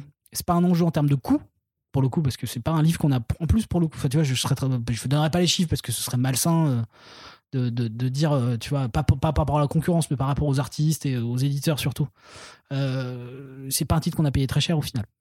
Donc, euh, donc par contre, par contre, c'est un enjeu pour nous dans le sens où je pense que c'est un titre qui mérite son public parce que je vous en ai entendu parler l'autre fois. D'ailleurs, vous disiez que voilà, vous étiez un peu dubitatif sur le premier single sur, le issue. pre- sur le premier, ouais. Euh, et en fait, je suis complètement d'accord parce que c'est un truc, en fait, tu le lis en TPB, c'est- c'est c'est- c'est- c'est monstrueux. Ouais, ça se ressent un peu, et euh, et, et c'est monstrueux parce que, mais c'est encore, c'est pas un titre compliqué, c'est un titre vraiment all ages, vraiment. Euh, et, par contre, tu t'attaches tout de suite au personnage. C'est-à-dire bout de, tu vois, de, de, de 50 pages, tu t'es amoureux des personnages. Ils sont, un peu loufoques et tout. Il y a des situations un peu débiles. Euh, et en plus, ce qui est drôle, c'est que c'est une lecture dont t'attends rien. C'est- Moi, c'est ce que j'adore. C'est-à-dire que moi, je suis bluffé dans la totalité du, titre. Des- pareil, t'as encore des splash pages, tu vois, avec suspension de temps. Je trouve ça, mais je sais pas comment il fait. Il le, qui est pas encore même sorti aux États-Unis parce qu'ils en sont qu'au premier aussi, mais Il y a des trucs, j'ai fait genre, mais comment il fait quoi? Enfin, il y a, il y a, des, il y a deux, deux, trois pages qui m'ont marqué, genre en mode, il, a, il arrête le temps. C'est de la magie, quoi, tu vois. C'est Ouais. aussi ça qui est intéressant dans, dans, dans la narration qu'il a dans Jonah. C'est qu'en fait, on n'est pas sur une narration écrite, on n'est pas sur une narration verbeuse, on est, on est vraiment sur une narration temporelle, en fait. Et sur la beauté du trait, et en fait, et sur sa capacité comme ça à dire, stop, toi en tant que lecteur, tu t'arrêtes. Et toi, tu t'arrêtes, en fait, et tu regardes le truc, et le temps est arrêté, quoi. Et c'est un truc de dingue, quoi. C'est assez rare, en fait, d'avoir ça. Donc, euh, c'est un titre, encore une fois, voilà, c'est pour lequel on a, on a vraiment de grands enjeux, parce que c'est que trois volumes de 120 pages. Euh, c'est pas, ils sont vendus 14,90. Donc, faut vraiment les, les vendre bas. Je peux le dire aussi, euh, il y aura des first print, en fait. Ça tombe bien. Hey. Euh, sur, les, sur chaque titre. Donc, en fait, Quoi? on- Il y aura des podcasts sur chaque titre? Mais euh, donc il y aura une édition de 2000 exemplaires, je pense maximum, 2-3000. Édition euh, first print avec une jaquette avec poster à l'intérieur. Ouais. Euh, avec du matériel euh, inédit et tout. Euh, donc, donc voilà, on, on veut y aller sur ce titre-là. Et encore une fois, pas parce qu'on l'a payé cher, mais parce que le titre mérite de trouver vraiment son public. Et encore une fois, qui, a- qui est vraiment un titre qu'on peut lire avec ses enfants, qu'on peut lire jeune, qu'on peut lire beaucoup plus vieux. On peut juste s'arrêter au graphisme, on peut juste aimer les personnages quand on est plus jeune. voilà. Il a, Aimer il- les dinosaures. Ouais, les, les dinosaures et tout. Non, non, mais ouais, non, mais c'est. Et puis, euh, tu vois, moi, je suis, je suis dans le cliffhanger là, de la fin du premier tome. Là, tu vois, je me dis, c'est qui ce mec? Voilà, ça marche quand même, quoi. Heureusement qu'il a pas dit, mais c'est qui cet alien qui débarque quand tu nous dis ça, mais Mais quel est cet énorme sexe qui descend du ça. Enfin, ok, très bien. Bah écoute, euh, t'as une grande question à poser. Moi, je crois qu'on est quand Moi, même plutôt, paraît complet. plutôt bien pour accompagner euh, ce lancement, hein, Nicolas. Euh, qu'on te souhaite le meilleur coup, possible. Kaiju Heist ou Non, c'est Kaiju, c'est Kai- c'est Kaiju Score le, le- je, le je- ne répondrai pas à cette question. J'ai déjà dit oui que nous, nous- nous- nous- nous allons euh, travailler sur. Tu peux, tu peux pas l'article du coup. Je, peux, oui, non. Je- voilà. J'allais dire une connerie. On peut couper. Hein. Mais, euh, mais voilà. Eh bien, en tout cas, donc, euh, vous avez euh, Big Girls. Euh, du coup, en plus, euh, traduit par, par quelqu'un d'assez exceptionnel, je crois. euh, Dans, d'ailleurs, la VF est pas ouf, hein, non, c'est vrai que la, VF était pas ouf non plus. C'est- Corentin a mis. euh, Oui, c'est Arnaud Tomasini, alias Thomas, alias Kikou, qui a traduit Big Girls. Il est très content de vous l'apprendre aujourd'hui. c'est ça. Voilà. Donc, Big Girls d'un côté. De bonne tenue. et Dunes de l'autre que vous pouvez retrouver en librairie. Il y a les liens de commande chez Comic Zone dans la description de ce podcast si vous voulez filer un coup de pouce à nos amis lyonnais et nous aider un petit peu par la même occasion. Et ben ma foi, euh, 404, ça démarre maintenant et ça se poursuit sur toute l'année. Puis on sera ravis de, de pouvoir accueillir notamment euh, bah, tes équipes euh, créatives euh, françaises euh, Ah pour oui. pouvoir parler de, de ces bouquins parce que c'est ce qu'on aime à faire. Euh, dans First Print, tu l'as déjà sûrement remarqué avec nos, les autres Super Friends qu'on a, qu'on a fait récemment. Et donc, merci encore à toi d'être venu jouer le jeu. Euh, on espère que l'émission vous a plu. N'oubliez pas que vous pouvez, et c'est important, la partager, parce que les Super Friends, voilà, c'est un format qui nous tient particulièrement à cœur. Et nous avons également une page Tipeee ouverte sur laquelle vous pouvez nous soutenir aussi pour maintenir la productivité et la pérennité de ce podcast pour que en 2023 on puisse à nouveau euh, reparler avec Nicolas pour euh, justement euh, les titres qui continueront de sortir. Merci à toutes et tous de nous avoir écoutés Merci. et on vous dit à bientôt pour le prochain podcast. Salut Salut. Wow.